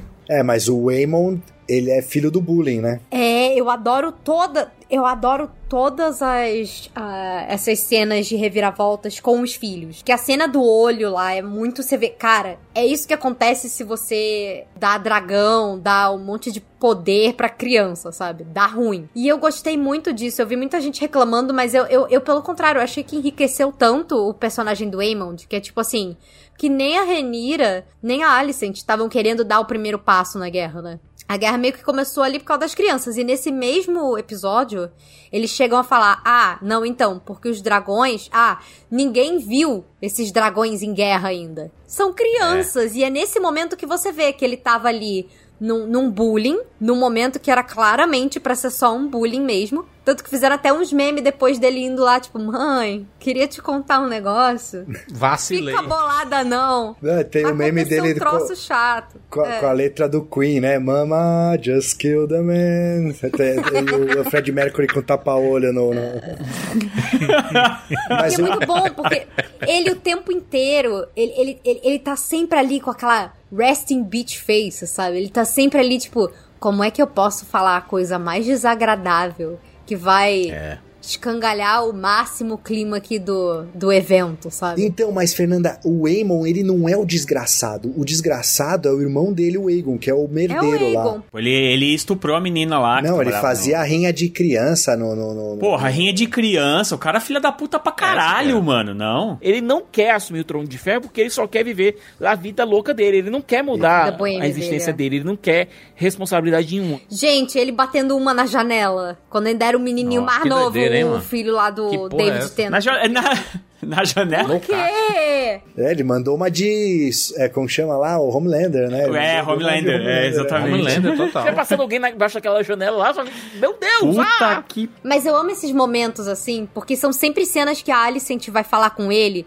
e a Alicent fica tipo, cara, esse moleque... Esse filha da puta. Não, e a- eu acho foda porque a Alicente, ela já não mais se. Ela já não fica mais surpresa com essas loucuras, não, né? Ela Não. fala assim: caraca, menino, para com essa porra aí. Ela não mano." falou nada da, Ah. da punhetinha aérea lá. Ela- Mas ela virou e falou assim, olha só, meu filho, você tome noção que tu tá sendo um otário aqui, sabe? Acorde pra Quando vida, a babá sabe? chega e diz que fo- tinha sido estuprada pelo, pelo foi príncipe, horrível. a Alicent ela quer meio que abraçar a menina. Ela abraça. Ó, salva de palmas aqui pra Olivia Cook. Olha. Nessa Não, cena, inclusive, eu senti que ela mandou muito bem, porque eu não sei vocês, mas a impressão que eu tive, eu tava com muito medo da menina morrer. Porque, sei lá, se fosse a Cersei no lugar dela, a Cersei claramente mataria a garota. E eu tava assim, e ela É. tava com uma cara que você via que ela tava com pena, mas eu fiquei assim, gente, ela vai virar, ela vai ficar nessa do tipo, ai. Que pena, mas eu tenho que fazer certos sacrifícios. Eu gostei que eles deram uma humanizada nela, sabe? E o Linga, e o Linga de Cobra, hein?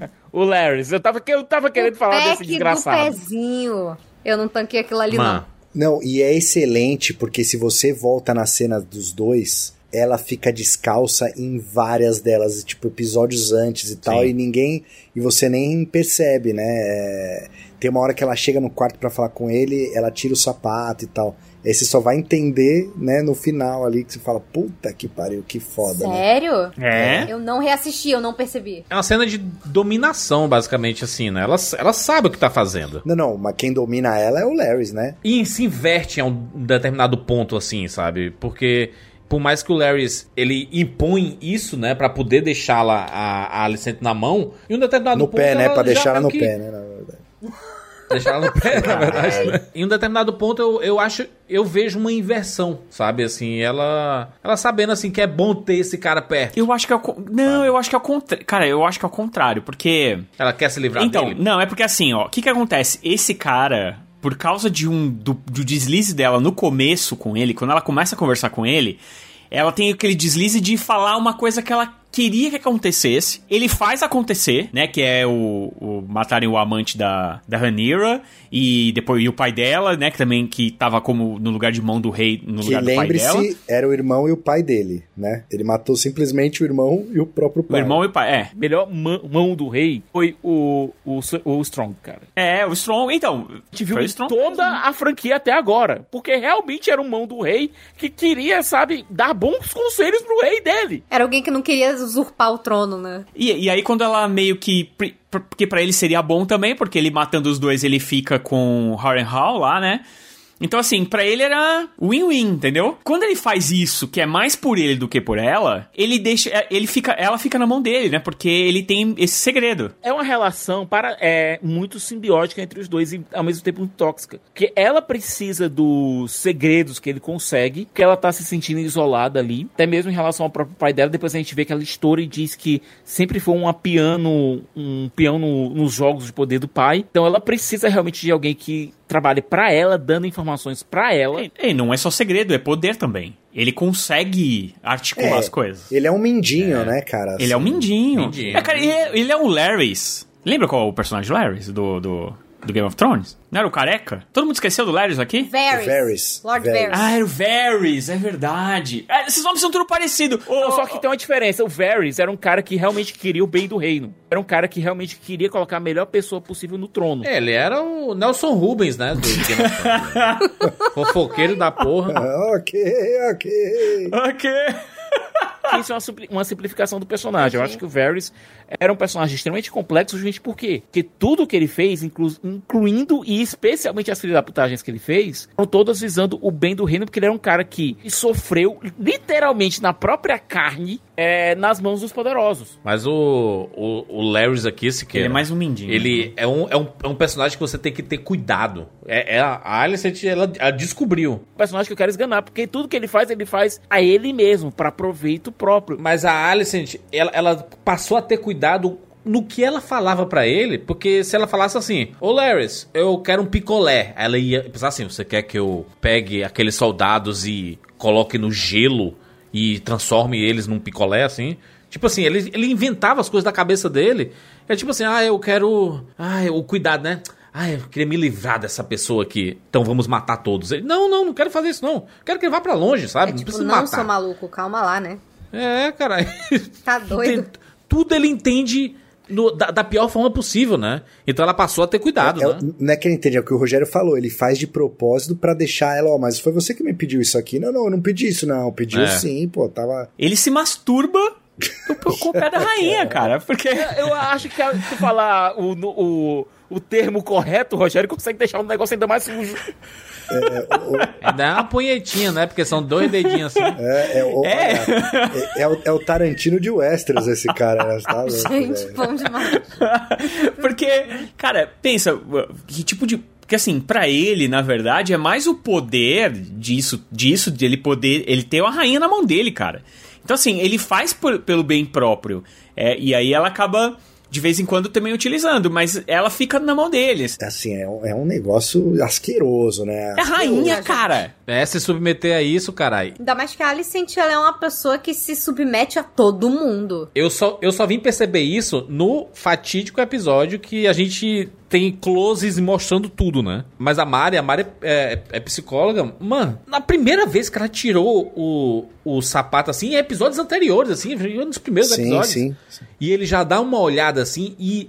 Cara, a cinematografia ela é muito perfeita nesse sentido, porque foca no jeito que ele anda, no problema que ele tem no, no, no pé, e depois mostra de forma sutil essa parada dos pés da Alicent. E aí, quando eu só vim reparar no episódio, assim, de que tá tudo na amostra ali que ela vai tirando. Até quando ela tava tirando, eu falei assim, cara, por que, que ela tá fazendo isso, mano? Que doideira isso Tem daí. é assim. E aí, quando eu vi ele começando a se masturbar, eu, caraca, que, que maluco, cara. É, eu reparei porque Aí eu eu, eu, eu curto, eu acho da hora a galera que tira o sapato pra entrar em casa, tá ligado? Acho maneiro, é uma Pô, higiene bacana e tal. isso. E, e, e eu reparei numa cena, nos episódios antes que ela fez isso, eu até falei, caramba, olha só, a, a Alicent, ela tem essa higiene aí de não entrar com o sapato que ela andou na rua né, no quarto, né? Mas na verdade não, coitada, ela tava simplesmente já presa nessa maluquice aí. Mas como que você achou que era isso, cara? Se tem rato correndo em cima do- da cama dela, cara? Não, mas aí, pô, tu- tudo bem, Tipo, né? o rei fica ali olhando pra cima e os ratos correndo em cima da, da cama dele, Mas cara. É que o rato é uma praga, isso aí não tem o que fazer. Agora o sapato ela pode tirar, ela é, é no controle dela. Caraca, mas é- é- é- esse personagem é muito bom, hein? É bom também, é, é mais um aí pra gente ter raiva aí dele, né, cara? Mais um. É. Temos aí na lista já o Egon, o Egon Balada, o Tarantino aí, como que ele chama? O Larry o Tarantino. Larrys. Não, o Waymond não, cara, porque o Waymond, e- ele. Eu não acho que ele é o desgraçado. como eu falei, eu não- ele, pra mim ele não é desgraçado. Ele é um vilão, né, pra gente, sei lá, não sei que. Acho que a maioria, né, tá no time da Renira aí. A série deixou isso mais bem claro, né? Qual que é o time correto, digamos assim, por enquanto. Só que ele é o cara que sofria bullying, que foi lá, conquistou o maior dragão do- do- do- da Terra e tudo mais. Então, ele, ele não tem um oito, assim, ele, ele se esforçou pra ser. Ele é o cara que estudou, que lutou, e, e o irmão dele é o cara que vai herdar o trono, né? Então ele tem essa, essa mágoa também. Que é a mesma coisa do, do Daemon, né, cara? O que a gente tava falando aqui. É, o segundo dos filhos, né? Então o Larry é um segundo filho. E tem aquela cena maravilhosa que ele tem que ir lá arrastar o Egon de volta, sabe? E ele quer matar, né? Ele fala assim, Pô, por mim eu deixava ele morrer, esse desgraçado aí. mano." É, ele poderia, mas ele não faz, né? então, assim, tipo, faz. é.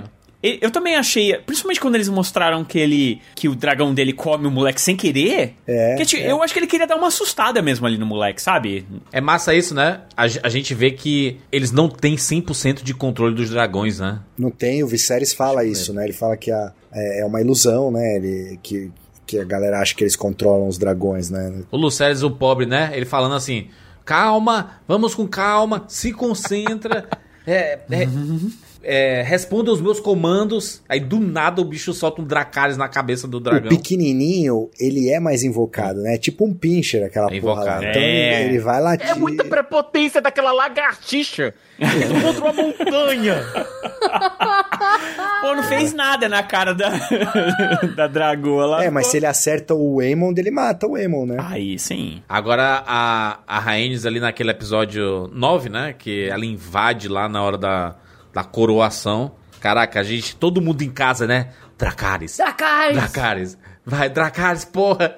Dracarys nesse otário do mundo, Aemond, filho pelo do, do, do, do Egon, pelo amor de Deus. É, porque o Aegon, ele era um merda, mas quando ele pega a espada e começa a levantar lá, ele gostou da parada, né? De Gostou. ser rei. Sim. Primeira vez esse merdinho aí se sentiu amado foi ali. É. Ele sentiu a aclamação do povo por conta do poder que ele tinha. Quando ele Isso. pegou na espada do conquistador, usando a coroa do conquistador. Ele Mano, me- merda com poder é uma coisa histórica. Pois no é, mundo. uma coisa assim, muito, muito, muito presente, né? Tipo, Sabemos muito bem porque que não em- dá certo. E, inclusive, quando é- eles estão indo pra coroação, a mãe dele dá a adaga lá e, e- e começa a falar pra ele as paradas, e ele vira pra ela e fala: ah, Você me ama, mamãe. Então, assim, e ela fala, Ih! e ela fala Porra, você é um Ele idiota. né? Você, você é um merda, né, cara? E- então, é, é isso. é- todo mundo é meio abusado, né, nessa. É que assim, a, a Fernanda falou da Cersei, mas é que a Cersei, pra Alicent virar a Cersei, o que, a Cersei que a gente conhece foi quando ela ficou sozinha, né? Quando morreu o pai e o irmão é, foi embora, tava na guerra lá e tudo mais. e os Ela- filhos também, né? e os filhos foram morrendo, então, e ela foi se calejando ali, virando aquele personagem que ela teve aquele lance da fé militante, que ela teve que dar a, a caminhada lá nua, levando merda na cara e tal. A Alicent, ela não passou por nada disso, ela tem apoio ainda, ela tem os filhos, ela tem o pai, né? Então ela Sim. ainda tá. Ela, ela não chegou lá ainda. Não, mas a Cersei. Você tá esquecendo da Cersei já logo na primeira temporada de Game of Thrones, né? Ela manda Eles matar os o Bran da lobos. janela. É. Não, ela não ela- é. Ela não é. Mas esse é o Jamie, né? O negócio dela matar os lobos, dela meio que aprisionar a menina lá, tipo. Existia uma relação esquisita dela com a Sansa na segunda temporada. Relação muito estranha mesmo. Mas a, a Cersei, ela é uma personagem que a única redenção que ela tinha era o amor genuíno que ela tinha pelos filhos. Quando isso acabou, Aí qualquer ela- traço de simpatia que a gente tinha pela personagem morreu. Não, mas quando ela explode lá o. Na o, o- simpatia. porra, porra. caralho. Não, eu, eu, eu torcia pra Cersei muito, assim. Não, não por. Porque é isso, no Game of Thrones você gosta dos personagens, não porque. pelo que eles representam, né? Mas, pô, ela teve um arco ali de. de- Cara, ela virou a rainha de Westeros, né? Com um monte de, É. de homens se matando lá e reinos e tudo mais, e ela, ela que sentou no trono no fim das contas, né? Então, pô, ela tinha um valor gigante como personagem, né? É, e nessa, nessa temporada 5 que eu falei, né, da, é, do dragão lá e tal, é, do episódio 10 é o episódio da caminhada, da vergonha, né? Do shame, shame. Cara, aquela cena é. Cara, aquilo ali. Ninguém conseguiria passar por aquilo e, ficar ação, tá ligado? Faz todo sentido ela explodir lá o, o Baylor lá e, e assim, é o que eu ia falar, tipo, uma das melhores cenas de todos os tempos é essa caminhada do rei, mas pra mim a melhor cena de todos os tempos de Game of Thrones é, é a explosão do, do, do- de Baylor lá, cara. Game of Thrones, né? Que maravilha, né? Série perfeita. Aquela, aquilo tudo é muito perfeito. Não, legal é que a gente, a gente fica falando sobre, game- sobre a franquia como um todo, né? A gente lembra muito dos tempos bons, a gente lembra muito do, do que foi bom. Agora, é uma coisa que o pessoal assistiu agora. Que nem o Marcelo falou de filho, eu só lembro a parte boa. Agora, tem uma coisa que o pessoal assistiu agora em House of the Dragon e remeteu a um trauma rec- é, da última temporada de Game of Thrones. Foi justamente a questão da noite americana, usada lá no episódio que a gente teve um, a- o enterro da, da Lena, que a gente teve. Bom, enfim. O recurso da noite americana é algo muito antigo dentro é, do audiovisual. Você filma a cena durante o dia, você escurece ela utilizando truques, é, sejam físicos ou sejam digitais, como fazem hoje em dia, pra parecer que é noite. Algumas vezes, especialmente lá atrás, muitas vezes isso não funciona e fica extremamente artificial. Só pensar no, no- em como funcionou, por exemplo, em Mad Max, né? Que é filmado de dia e digitalmente ele foi escurecido, né? Ficou aquele az, meio azulado. Mas como o filme, é, o filme é todo sabe? estilizado, deixa passar. Sim, combina. Mas em obras que têm uma fotografia que tendem, que querem ser mais realista, cara, especialmente em filmes dos anos 60, 70, e, e o uso de- do, desse recurso vai bem mais pra trás, fica bem ruim. Às vezes você deixava passar porque você tava imerso na narrativa e tal. Mas você assistindo hoje, com o olhar de hoje treinado, fica ruim. O Miguel Sapotnik, ele utilizou o recurso da noite é, americana aqui, durante quase um episódio inteiro. Agora, quem tem televisão com HDR10 Plus ou com o Dolby Vision, não sentiu tanto. Eu acho que o Juras, por exemplo, que tem a televisão fodona dele lá, não sentiu tanto. Eu também não senti muito. Mas a galera que tava assistindo, especialmente quem tava assistindo direto da HBO e não no HBO Max, É. HBO, o canal da HBO, mesmo se você tá assistindo no HBO HD, sua TV por assinatura, ele tem uma, um algoritmo de compressão altíssimo. A imagem fica ruim. E isso tá vindo desde Game of Thrones, desde o fatídico episódio da Longa Noite. Chegou nesse daqui, sofreu a mesma coisa. Teve muita gente que não tava enxergando nada. Tava um filtrinho maroto ali. É, mas eu, sabe que eu, eu acho diferente, Sicas, porque as- eu não tive dificuldade de assistir, mas também eu vi no HBO Max Eu também. é, e eu, eu Inclusive, parabéns a HBO Max, aguentou a porrada, hein? Então, as porradas seguidas, né? HBO Go antigamente não aguentava, HBO Max sustentou. é, Foi a experiência do eu, futebol. eu, pe- eu perdi um pouco de resolução em alguns momentos, principalmente dos dois últimos episódios. Acho que tinha mais gente assistindo, eu não sei, mas eu senti um pouquinho, mas não tem, não tem o que reclamar. É que o meu problema com a, o da Longa Noite é que era uma guerra. Né? Não era uma cena de romance igual foi né, nesse É. episódio. Era, foram duas cenas, né? Era o romance e a conquista do dragão lá, é, pelo. Aem- pelo Aemond. Que eu entendo, porque você barateia o CGI. Pra, você não precisa fazer. Tá escuro, você não precisa fazer É. todos os detalhes do dragão e tudo mais. Então, eu não me incomodei. Tanto quanto eu me incomodei na. Pô, aquela batalha lá que você esperou 10 temporadas, 8 temporadas pra assistir. E aí os caras deixar o negócio no escuro é um absurdo, né? Mas Não, a se gente, você vê, caso- se você vê essa batalha hoje, hoje no HBO Max, você consegue chegar bem melhor. Não, mas mesmo assim é horrível. É horrível. É Eu horrível. não quero ver de horrível. novo isso, eu não vou passar por isso, Sicas, não vou passar. Mas, mas eu achei bonito esse episódio, eu, sinceramente, eu achei bem bonito, cara. O Rogério também disse que não teve problema, mas muita gente teve. Levanta aqui a pergunta: será que o Miguel Saputinho está certo em fazer com que. é, em produzir é, conteúdos audiovisuais e vão ficar muito vão ficar bonitos em televisões mais televisões mais novas e tal e você assistindo no aplicativo e não na TV a cabo Se fosse no cinema, seria um desbunde, né? Seria dependendo da sala dependendo da sala também É, porque, porque a sala, porque a TV, ela, ela emite luz, né? E o projetor, ele, obviamente, ele projeta a luz. Então, eu não sei se no cinema ia ficar tão bom assim quanto na TV. Acho que a TV tem até mais, é, nesse caso, mais possibilidade de, de fazer alguma coisa melhor. É, no IMAX eu acho que funcionaria no IMAX na naquela sala da a sala do JK que é uma televisão Samsung gigante eu acho que ficaria lindo tá? ficaria lindo ali em algumas salas mais, ah, mais comuns com projetores mais projetores mais antigos talvez não funcionasse tão bem Tem que ver se, se. é, Tipo assim, eu acho que essa escolha técnica, ela não faz muito sentido, assim, sabe? Pode fazer na, sentido na cabeça dele, da forma que ele quer contar a história. Mas na prática, na prática, na prática, poderia ser diferente, né? É, cara, é uma série, gente. Pelo amor de Deus, bota coisa artificial. Mas olha aí, só, na minha né? TV 1080p, que era 3D em 2014, sei lá quando eu comprei essa TV, é, funcionou perfeitamente, só que também assisti no HBO Max. Eu achei que foi uma escolha bonita colocar a, noi- a Noite Americana, principalmente na parte do romance. Porque, cara, trouxe uma aura ali, principalmente porque, na verdade, a cena começa a ficar escurecida a partir do momento ali daquele aquele churrascão que eles fazem na laje, ali, entendeu? Tem o churrascão do rei na laje, e aí depois eles começam a. Aí começa a anoitecer, e aí eles saem. Eu, eu achei que foi uma escolha até poética, digamos assim, sabe? Que é, é pra dar uma, Sim. uma coisa meio. Concordo. É, como é que a gente pode falar assim, mais misteriosa, assim? Não, mas Rogério, é, mas é difícil. Eu não me lembro assim de cenas com esse essa iluminação assim serem usadas eh, com tanta frequência. Eu acho que foi uma escolha ok, assim. Não, É, a- é a escolha do 4x3 do Zack Snyder. não, não vem, não. não. Agora, quando eles fazem pro dragão, é obviamente que é pra economizar. Aí é totalmente pra economizar. Agora, quando você bota uma noite num episódio que você ficou 10 temporadas esperando pra assistir, numa guerra, que era que tudo que você quis ver na sua vida na série inteira foi quando o inverno ia chegar.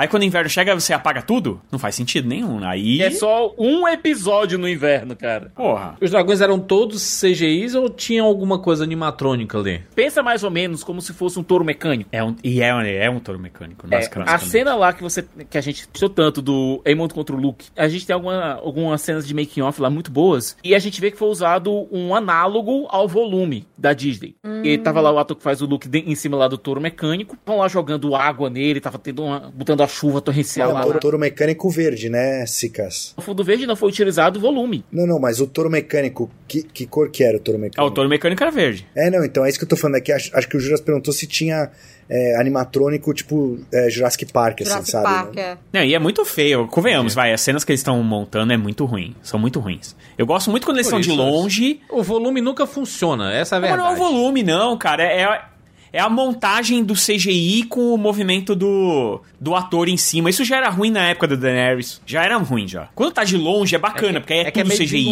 né? Você montar um dragão é meio estranho. É tipo, é tipo um Top Gun com CGI no fundo, tá ligado? Assim. É, nessa cena do Luke contra o Aemon, cara, pra mim o CGI funcionou, especialmente durante a tempestade, cara, eu me, sen- eu me senti, cara, parecia que eu tava num ambiente claustrofóbico mesmo estando no céu. Gostei Eu também. só funcionou porque eu fiquei tenso. Eu tava tensa junto com ele, porque eu não sabia o que ia acontecer com o É garotinho. porque a cena inteira é tensa, né, Juras? Do momento que ele pousa, né? A construção da cena é muito Isso. boa. Ele chega naquele patinete, porque aquele dragão um perto do outro é um patinete, né? Aí ele chega naquela chuva, aí ele entra no castelo, aquele castelo gigante, frio, com aquele Lorde que não sabia ler, e era um babaca. Baratheon, né, cara? Meu Deus do céu, como Baratheon Baratheon, é burro. E aí, cara, o. Mas foi legal de ver Ponta Tempestade, né? Que daquele jeito lá. Eu não tinha visto em Game of Thrones ainda, né? É, e, e aí, porra, tem o, o- a, o- a discussão lá, e você puta vai dar merda e mostra aquele Godzilla gigante no fundo, e, e- e aí o, o- ele entra no desfiladeiro, meio TIE Fighters, né? Meio, sabe, Star Wars É. ali. Cara, foi É. muito boa, boa, boa demais essa cena. Muito boa a cena. Ah, sim, isso tudo. eu A construção acho. de tensão foi realmente muito boa, desde o início, porque você. Desde antes, quando eles ainda estão pegando os pergaminhos lá, as cartinhas da, com a Renira, e o menininho tá tipo, ela fala: Ah, você vai só aqui do ladinho, vai dar de boa. Vai comprar quando um começa pão, a né? chover e ele tá indo pra lá, você já sabe que vai dar ruim. Não, tu vai ver no horário, Ah, ruim. tu vai ver no horário, você fala assim, meu Deus, falta 10 minutos pro episódio acabar. Vai dar merda. Vai dar merda, merda, porque vai não tem merda. como, cara. Tem que, tem que ter um gancho pro próximo, tá ligado? E tipo assim, A Fernanda, o lugar chama Ponta Tempestade, vai chover lá, né? É, ela, ela, ela mandou o moleque. vai. ela cagou, né? Em algum momento dá pra perceber que a Rhaenyra, ela quebra a quarta parede? Ah, eu Sim, acho que não, não. juro. Tipo, ela olha pra gente em dois, em dois ou três momentos durante os, a primeira temporada inteira, assim, quando ela é piveta e quando ela é adulta. Ela olha pra câmera. Ela tá olhando pra gente. Ela tá desafiando. Ela no tá final, desafiando final do, do décimo episódio, ela olha pra gente. tá desafiando o destino, Juras. Ela tá desafiando tudo que vê. No momento que ela recebe a notícia da morte do Luke, cara, é, o, o olhar dela, ela se transforma realmente na, na Rainha Negra. Vocês se ligaram que ela bota a, a mão, ela tá de costas, né? Quando o Damon fala com ela, ela põe a mão no útero, cara. É muito É. foda. Foda, É, muito Perdeu foda, dois foda. filhos. Ela perdeu nessa dois guerra filhos, já. né, em mesmo dia, dia, basicamente. No mesmo dia, né? No mesmo dia. Não, e, e bra... cara, o, o parto lá é pesadíssimo, né? Do décimo episódio dela basicamente arrancando. Só, De dentro, sozinha, né? Negando ajuda. Muito doido.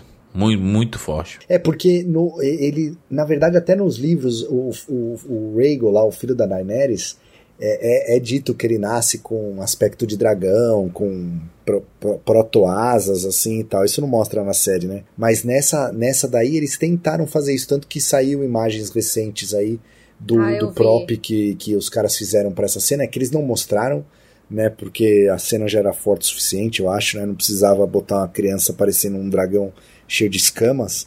Mas eles, eles quiseram emular isso daí também. Tem no- tava na, na ideia, pelo menos. Na hora ali não dá pra ver muito bem, né? Mas é chocante do mesmo jeito. Eu acho que é até mais pesado, porque quando eles cortam e viram, você vê que ela já tá enrolando o bebê num, tipo, numas faixas, né? Sim. Ah, é muito triste. Gente, vamos lá para as notas para a primeira temporada de A Casa do Dragão. Vou começar aqui por mim. Fiquei extremamente surpreso. Eu não, eu não esperava que fosse do jeito que foi. E talvez isso tenha sido massa, sabe? Assim, me, me, me pegou de calça riada, basicamente, assim. Eu não esperava que fosse tão bom. E eu vou dizer, sem, sem ser na emoção, tá? Porque já se passaram alguns dias desde que eu, que eu vi o episódio e que terminei a, tem- a temporada e tudo mais, consegui pensar em algumas coisas. Vou dizer que quando a gente compara com auge de Game of Thrones, eu acho que a Casa do Dragão tá ali também, naquela prateleirinha. Do- das melhores temporadas de Game of Thrones, a gente consegue colocar a Casa do Dragão junto ali. Com sua primeira temporada. Eu gostei demais, demais, demais, demais. Ah, só não vou dar 10 de 10, porque eu acredito que faltaram aqueles grandes diálogos, que era uma parada que eu sempre gostei muito de Game, de Game of Thrones. E também senti falta, é, sabe, de, de desacelerar um pouquinho, sabe? Não precisa, tipo, desacelerar demais, nem correr muito. O meio termo ali seria interessante. Eu senti que alguns momentos corria demais, a gente se apegava com os personagens e já no próximo episódio já mudava e apareciam pessoas novas que não, não ganhavam tanto destaque, tipo as filhas do Damon lá, sabe? Eles ficam lá escondidas, parece de vez em quando. Elas nem tem fala, essas É. meninas, praticamente. Acho que eu não me lembro. Mal tem. Eu vou dar nota nota 9 de 10 pra primeira temporada de Casa do Dragão. Siqueirinha? Pra mim, por exemplo, uma das coisas que poderia ter acrescentado um pouco mais de camadas seria a gente ter visto de fato o relacionamento da Renira com o Lord Strong. Acrescentaria até um pouco mais sobre o, o carinho que ele tinha pras, pelas crianças. A gente viu alguma, alguma coisa disso, mas nem tanto. É, como eu falei, eu também não gostei muito de alguns momentos como é, o, o surto do Sir Cole lá no meio do, do do anúncio de noivado, o Damon jogando o D20 lá 50 vezes, dando 20, 20, 20, 20, 20 o tempo todo. Mas é uma série extremamente bem produzida. 98% dela é muito bem escrita. É, os personagens são extremamente carismáticos. Os atores muito bem escalados. Vou dizer de novo, que vale a pena dizer duas vezes. A série é extremamente bem produzida. É uma das melhores novidades do ano. Com certeza tá lá no topo das melhores temporadas da franquia Game of Thrones. Pra mim, uma nota 9 extremamente sólida, com um espaço imenso de crescimento pro que vem por aí nas próximas temporadas. Muito bem, Rogério? Eu gostei demais também. Tu, ah, eu, eu não ligo, sinceramente. Eu gostei da agilidade da série. Eu gostei dela ter sido. De você não saber em que ponto você vai pegar no próximo episódio, sabe? Você terminava um episódio. Porque Game of Thrones era isso, né? Durante muito tempo, depois no final aceleraram. Até, e ficou super esquisito isso, porque era uma série que as coisas aconteciam bem devagarzinho e de repente, pá, correu pra caramba.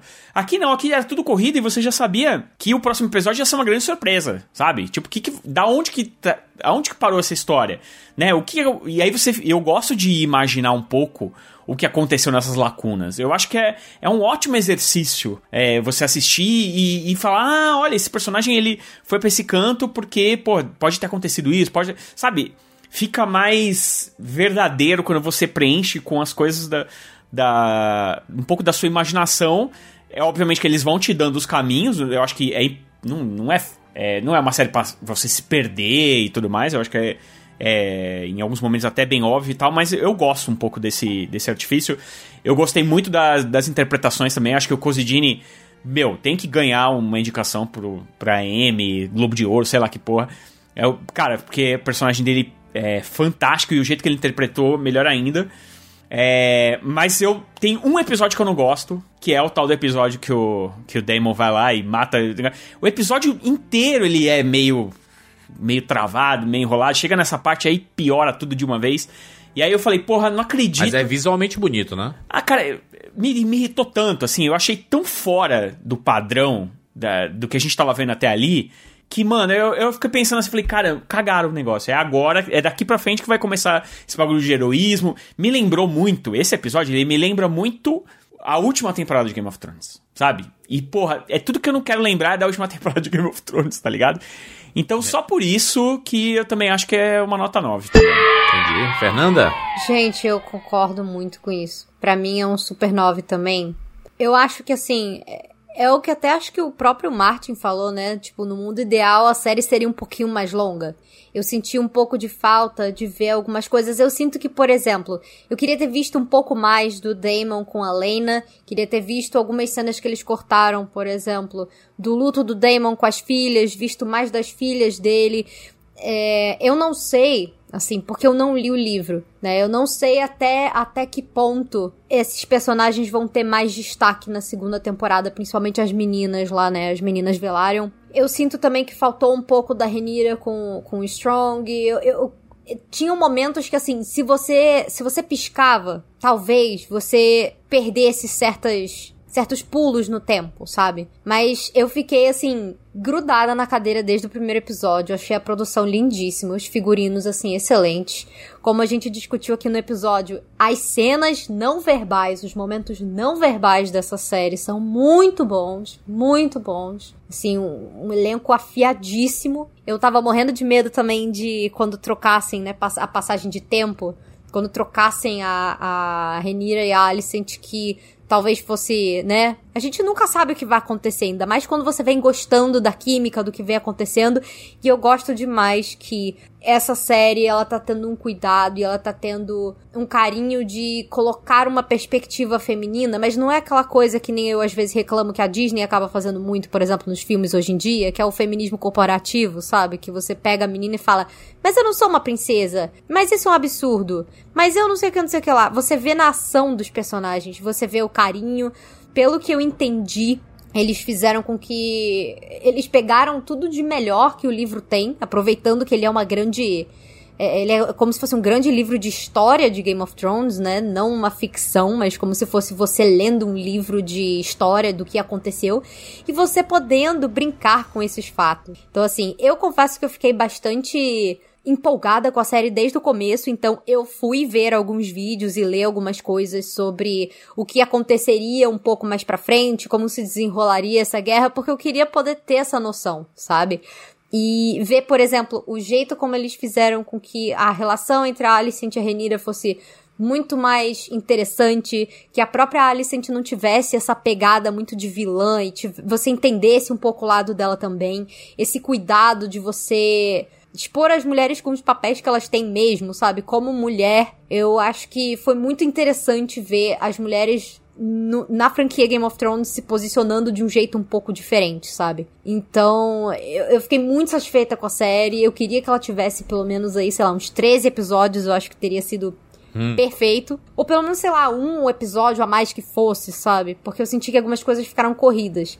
Mas é um, é um baita 9. Eu tô muito empolgada pra, pra próxima temporada. 100%, 100% empolgada pro que vem por aí.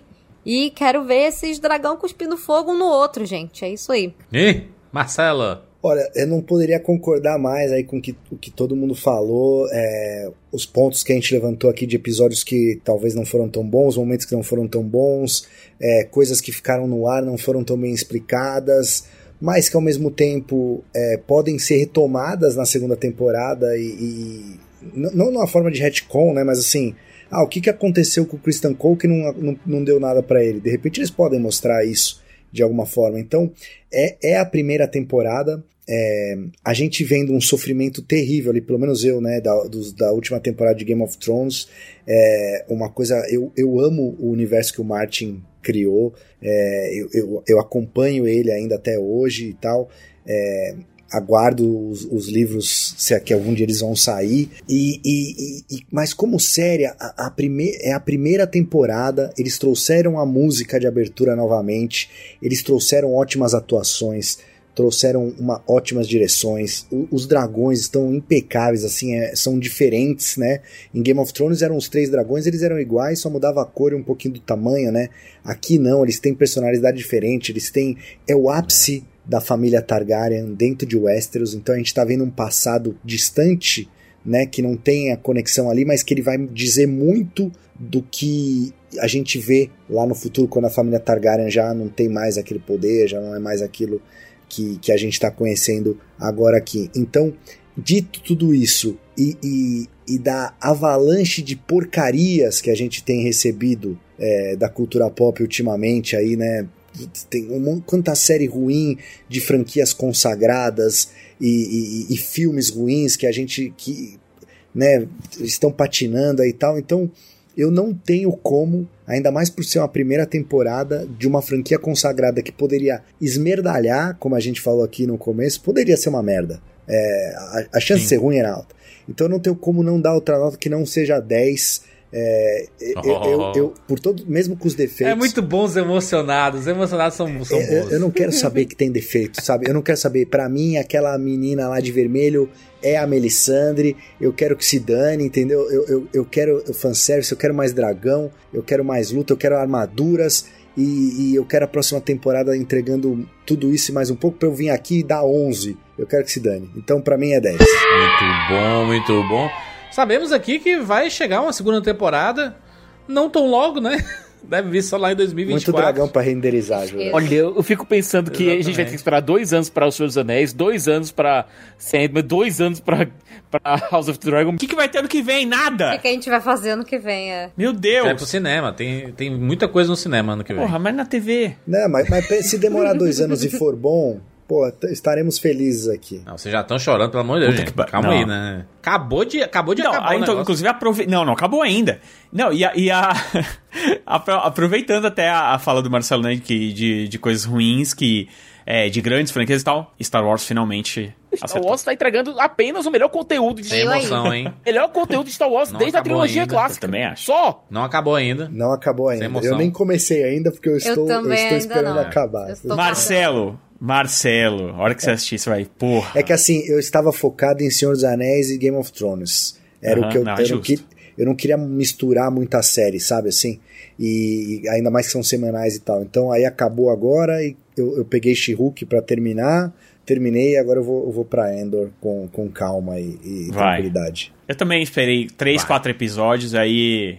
Ah, não, eu esperei quatro episódios, aí assisti e falei, puta merda. Vou dar uma dica aí, assi- assistam o Urso. Aí também tem, tem E, coisas. e, ass- e- e assistam Fleabag, porque eu assisti as duas temporadas em Finalmente! semana. Finalmente! Vamos gravar um podcast, Podcast Fleabag, Fleabag, então. por favor. Por favor, podcast Fleabag. É, Galera, pede nas redes Muito sociais, bem. enche o saco do Jurandir. Pede podcast Fleabag. Excelente. Fechamos aqui nosso podcast. Marcelo, valeu mais uma vez aí. Obrigado demais. Você volta na segunda temporada, né? Estaremos aí, é só Tá chamar. aqui um tempo aí. Por favor. Temos muito a conversar sobre a Casa do Dragão. Segue a gente no arroba rapadura lá no Twitter ou arroba cinema com rapadura lá no Instagram. E aproveita para seguir a gente também no Spotify. Você escuta lá. Você pode seguir e dar estrelinhas pra gente. Isso ajuda o podcast a crescer cada vez mais. E você pode compartilhar também nas redes sociais, tá? O link direto do Spotify. Porque ajuda a gente a escalar no topo da- da- dos, dos mais escutados lá do Spotify. É isso, nos encontramos na próxima semana. Tchau!